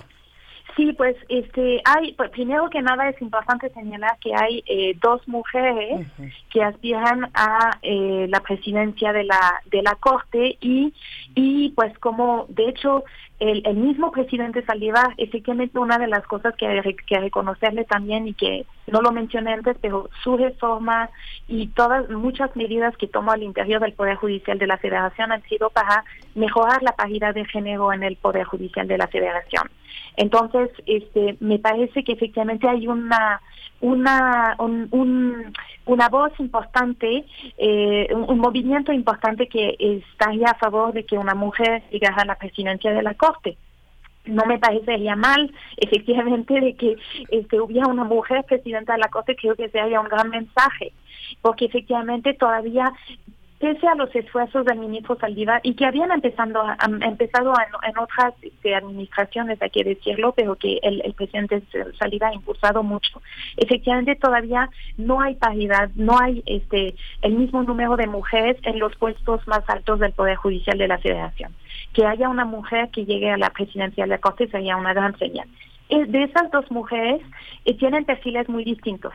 Está la, la ministra este, Esquivel, que eh, en ella ella no tiene carrera judicial adentro del Poder Judicial de la Federación, pero sí ha tenido cargos este, en otros en otras instancias judiciales. Este, y el tema es que acaba de llegar a la Corte, entonces quizás eh, no sea el mejor momento para que ella aspire a la presidencia, diría yo, porque uno necesita pues bastante experiencia, creo, para tener este este liderazgo, ¿no? Tomar este liderazgo, pero dicho esto, y, y, es una persona que también se, se ha sido nombrada por el presidente este actual y eh, muchos eh, consideran que ella es, es muy cercana al presidente actual y esto no necesariamente sería eh, bueno para justamente preservar la independencia judicial. Por otra parte está la ministra Piña, que es una ministra de carrera judicial, este, que es una ministra no muy pues mediática, pero que eh, tiene eh, muy buena fama dentro del poder judicial, eh, es eh, tiene pues bastante consistencia en sus resoluciones y tiene propuestas eh, bueno, si quieren, después bueno, voy a, a las propuestas porque son muy interesantes algunas de las propuestas, pero y, frente a, estas dos mujeres hay tres ministros este con eh, pues trayectorias interesantes. Está el ministro Laines, eh, que es un, ministro también este bastante eh, progresista eh, en, muchos aspectos. Eh, también con una trayectoria que no no dentro del poder judicial pero una trayectoria en la administración bastante sólida. El ministro Gutiérrez Ortiz Mena que él eh, pues eh, se dice que es el eh, ministro, digamos, que eh, estaría apoyando el, el, presidente de la Corte, el presidente Saldívar, y está el ministro Pérez Dayan, que también es un ministro de carrera judicial este, muy, muy demostrada. Este, y eh, eh, de esos cinco, es interesante, como les decía, mencionar que, eh, de hecho, los cinco mencionan la importancia de recuperar este sentido de colegialidad, dentro de la Corte. Eh, los cinco em, insisten en mayor o menor medida en la necesidad de que esta presidencia se enfoque en defender la independencia de los juzgadores eh, me pareció muy eh, llamativo. Los cinco tienen una, un énfasis importante en el tema de transparencia en, distintos aspectos. Eh, algunos en la transparencia del uso de los recursos por parte del, Poder Judicial Federal, otros eh, en el tema del, eh, en particular de la, lo que nosotros llamamos la transparencia procesal, es decir, todos los trámites para que justamente no haya tantos espacios de intervención posible del presidente para eh, alterar los turnos o o las los el listado de los asuntos y pero en general todos eh, reconocen que el Poder Judicial eh, carece de o, tiene un problema de déficit de legitimidad y que para recuperarla es muy importante que la que el Poder Judicial, eh, digamos, eh, rinda más cuentas. A mí me parece que esto es positivo y, y, es una novedad, este, e, este énfasis en la transparencia. Luego, cada eh, presidente, cada este, ministro, perdón, propone temas distintos. Algunos tienen un énfasis fuerte en, en, el uso de nuevas tecnologías para eficientar y ampliar el acceso a la justicia. Es el caso de la ministra Piña, el ministro Laines y el ministro Gutiérrez Ortiz Mena. Em, eh, hay una propuesta interesante por el, el parte del presidente, de, perdón, del ministro Pérez Dayan, que eh, es eh, la eh, posibilidad de que el titular de la Contraloría del Poder Judicial este mm, sea se desvincule de la presidencia eh, del, del, de la Corte y del Consejo para darle mayor autonomía y que sus, las investigaciones de la Contraloría sean completamente independientes. Me parece muy interesante también. Este, eh, en fin, hay, hay propuestas muy interesantes. Lo que yo veo que faltaría de todas esas propuestas es una visión a más largo plazo. Ninguno menciona lo que tendría que ser el Poder Judicial dentro de 10, 15 años. ¿Cómo tendría que ser la justicia, el Poder Judicial este, a más largo plazo? ¿Y por qué lo mencionó? Porque a, medida, a nivel local hay algunos poderes judiciales que sí han hecho un esfuerzo de planeación estratégica a, a 10, 15 años. Ha sido el caso del, del Poder Judicial de Guanajuato hace unos años que hizo este e, esta visión, esta perspectiva, ¿no? Cómo, que, cuáles van a ser las necesidades de la población y cómo vamos a responder a estas. Y en este momento el Poder Judicial del Estado de México está realizando un, un, eh, ejercicio similar de proyección y esto me parece que es un poco lo que faltaría en estos en estos proyectos. Hay una, hay una, hay una visión también, Lorenz, que tiene que ver con eh, esto que comentabas, la, la, la, cuestión de una mujer o no una mujer. Lo que necesita la Corte es una perspectiva de género, más que sea una mujer o no. O sea, digamos que es esa, es esa parte, porque se, supuestamente en el máximo órgano de justicia de la nación, lo que tendría que imperar es una visión, este ecuménica, una visión incluyente y una visión este que no tiene que ver con una, una cuestión de que el ministro presidente sea una mujer o un hombre, ¿no? A ver, ahí hay distintas perspectivas. Yo yo estoy de acuerdo con lo que comentas, Miguel Ángel, y, y estoy, este, además, eh, una cosa que es importante resaltar es que en términos de paridad de género, todos los eh, aspirantes sí mencionan la importancia este de, que haya paridad y y, y tienen varias propuestas más o menos concretas según los casos en este en este ámbito hay que reconocerlo eh, ahora ciertamente eh, el que una mujer llegue no es una necesariamente una digamos una garantía de que vaya a mejorar la, la paridad allí es más una cuestión de señal, eh, eh, de señal de que una mujer puede llegar a la presidencia y que esto incentive este, a otras mujeres a buscar eh, justamente puestos más altos, cargos más altos, de, de que vean que son capaces de llegar allí. no, no estoy diciendo que necesariamente tenga que llegar una mujer en este momento. creo que cuando llegue una mujer sea una muy buena señal de que efectivamente pues sí es posible que una mujer llegue. Creo que me el momento podría ser, pero eh, eh, digamos porque hay candidatas que este pues que primero hay candidatas hay mujeres que aspiran al puesto es buena noticia pero efectivamente no esto tampoco es garantía este, pero yo creo que es interesante ver que efectivamente todos los ministros incluso los hombres o sea que todas las ministras y ministros pero los ministros hombres también tienen propuestas para este mejorar eh, la, eh, la, la, la, participación de mujeres en puestos más altos. Eh, la mayoría este, está de acuerdo en conservar eh, los concursos eh, exclusivos para mujeres que han permitido justamente subir el número de mujeres este en, en como titulares de tribunales y juzgados entonces yo creo que allí hay una efectivamente hay hay un movimiento que espero que, que vaya a seguir en este aspecto de, de, que efectivamente más mujeres puedan llegar a puestos más altos. Hay algunos que también mencionan la necesidad de que haya más mujeres en los puestos altos en el Consejo de la Judicatura, es decir, en la parte administrativa, no solamente, digamos, en la parte este eh, jurisdiccional.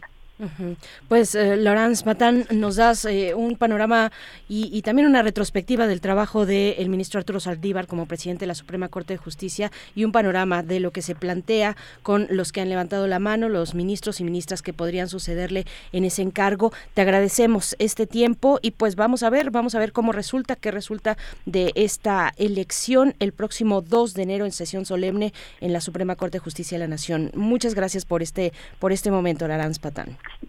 No, muchísimas gracias a ustedes. Nada, recordarle a la, eh, a la gente que efectivamente es, un proceso muy importante para lo que sigue, como les decía, la importancia del presidente y nos, varias organizaciones, nada más para concluir, mm, pedimos que este proceso sea más abierto y más transparente.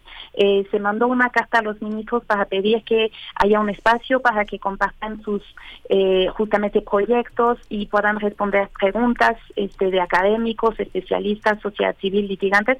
No, no, hasta ahora no hemos tenido respuesta en ese sentido, pero nos parece que es importante que esos procesos también haya mayor este, transparencia sobre ello y por eso mil gracias por la invitación para platicar sobre esto. Al contrario, Rans, dinos, dinos nada más, ¿hay algún hashtag que estén utilizando para seguirles la pista? Sí, es el, el, hashtag es corte abierta. Perfecto, muchas gracias y hasta pronto. Hasta pronto, hasta luego. Gracias, Laurence Patán, doctora en Ciencia Política por la Flaxo, coordinadora del Programa de Transparencia en la Justicia en México Evalúa. Nosotros vamos a ir con química, directamente con el doctor Plinio Sosa. El crisol de la química. Como siempre, un gusto saludarte, darte la bienvenida a esta mitad de semana, ya la última de labores en la universidad. Doctor Plinio Sosa, ¿cómo te encuentras? Muy bien, Bere, muchas gracias.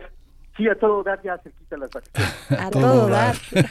Miguel Ángel, ¿qué tal? A todo dar también escucharte, doctor Plinio Sosa, la sinergia de las amalgamas. Cuéntanos. Sí.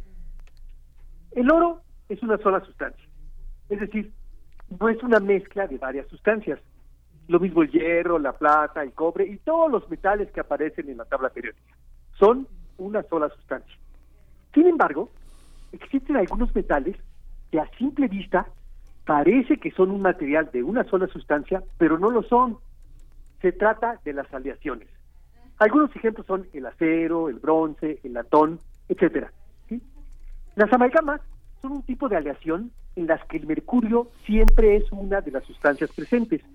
O dicho de una manera más corta, las amalgamas son aleaciones de mercurio. Prácticamente todos los metales pueden formar amalgama. Solo unos cuantos no pueden formar estas disoluciones metálicas, entre ellos el hierro, el platino, el tungsteno y el tántalo. Las amalgamas pueden ser líquidas o sólidas, dependiendo de la cantidad de mercurio. Cuando predomina el mercurio, son líquidas. Cuando el otro metal es el que se encuentra en mayor cantidad, la amalgama es sólida. Todas las amalgamas son blancas y brillantes. En química, el llamado enlace covalente es el resultado de la interacción eléctrica de dos cargas negativas, que son los electrones, con dos cargas positivas, que son los núcleos. O sea, es una interacción dos a dos. Pero eso solo es el caso más simple, el típico, porque en realidad el, ah, el enlace puede ocurrir con más o con menos núcleos y electrones. Por ejemplo, en las moléculas de benceno se presenta una interacción de seis electrones con seis núcleos de carbono. Es una interacción 6 a 6, en vez de 2 a 2. A esta situación los químicos le llamamos deslocalización electrónica. En el caso típico, en el de 2 a 2, los electrones están muy localizados entre dos núcleos. En cambio, en el caso del benceno, los electrones están desperdigados entre los seis carbonos. La deslocalización electrónica se puede agrandar tanto como uno quiera. En las sustancias orgánicas, siempre que haya dobles enlaces alternados, va a haber deslocalización electrónica. Entre más grande sea la cadena, mayor va a ser la deslocalización. La mayor deslocalización electrónica de todas ocurre en la estructura de los metales. Ahí la situación es un titipuchal de electrones interactuando con un titipuchal de núcleos. Digo, perdón por la falta de formalidad. Pero es decir, es una interacción titipuchal a titipuchal. En vez de 2 a 2 o 6 a 6, es titipuchal a titipuchal. Por eso, los metales conducen la electricidad, porque los electrones están deslocalizados. Están tan débilmente atraídos que se pueden mover a través de todo el lingote o de todo el alambre, ¿no? según sea el caso. También es debido a la movilidad de los electrones que los metales tienen brillo. Al moverse continuamente de un núcleo a otro, se genera una densa nube electrónica que hace que la luz se refleje. Por eso también el grafito tiene brillo metálico y conduce la electricidad. El grafito consiste en extendidas láminas de hexágonos con dobles ligaduras alternadas similares al benceno. Esto provoca una enorme deslocalización electrónica. Entonces, no es un metal, pero sí tiene propiedades metálicas. En este sentido, si la aromaticidad es deslocalización electrónica, la metalicidad es el colmo de la aromaticidad. ¿sí? Bueno, las amalgamas, con mejores propiedades que los metales solos, tienen muchas aplicaciones. Para platear objetos de cobre, de latón y de bronce, y la fabricación de espejos, y para darle su apariencia metálica a las estrellas de vidrio. Pero sus dos usos más importantes han sido en odontología y en minería. México fue pionero en el uso del mercurio para la extracción de la plata y del oro. El comerciante español Bartolomé de Medina fue el inventor del proceso de patio, en 1557 aquí en el estado de Pachuca de la entonces Nueva España. Al agregar mercurio, la plata quedaba atrapada en la amalgama y así se podía separar del resto de los componentes del mineral. Luego, mediante otro proceso de separación, se deshacía la amalgama y se recuperaba la plata. Las amalgamas más utilizadas en odontología han sido las de plata, estaño y cobre. Y debido a su bajo costo, a su resistencia y durabilidad, durante mucho tiempo fue el material elegido para rellenar los huecos provocados por la caries dental. En la actualidad prácticamente han quedado en desuso las amalgamas en odontología debido a la toxicidad del mercurio, dado que se volatiliza durante la fabricación de la amalgama y también luego después al desecharla. Una última reflexión. No son tanto los átomos, sino las moléculas. No son tanto las sustancias elementales, sino las compuestas, no son tanto los individuos, sino la gente. No son tanto las etnias, sino el mestizaje. No son tanto las sustancias solas, sino las mezclas. Dice Jarabe de Palo, en lo puro no hay futuro. En, en, la pureza está en la mezcla, en la mezcla de lo puro, que antes que puro fue mezcla. Ah, claro, qué bonito. Qué bonito poético andamos como siempre. Doctor Plinio Sosa, pues bueno, no nos queda más que agradecerte todas estas participaciones a lo largo de este año 2022. Nos encontramos el siguiente, pues ya está a la puerta de la esquina las vacaciones y te deseamos lo mejor en este cierre de año y eso, en enero, enero de 2023 nos escuchamos aquí de nuevo. Sí, nos escuchamos en enero del 23. Gracias. Hasta luego, que estén muy bien. Gracias, doctor. Hasta pronto, doctor Plinio Hasta pronto. Sosa. Sí. Qué maravilla. Un titipuchal de, de, de cosas y de mezclas también que nos pone el doctor Plinio Sosa en cada una de sus intervenciones. En este caso, hablar de la sinergia de las amalgamas. Bueno, pues cosas que muchos de nosotros no sabíamos seguramente, Miguel Ángel. Y con eso nos vamos a ir y con, y con música además. Sí, que hoy la curaduría está dedicada a Argentina, que ayer este, mostró un enorme fútbol, una enorme tradición en el partido contra Croacia, una una, una lección de fútbol que dio Messi y para júbilo de los argentinos, de los Argenmex y del fútbol y del universo Messi.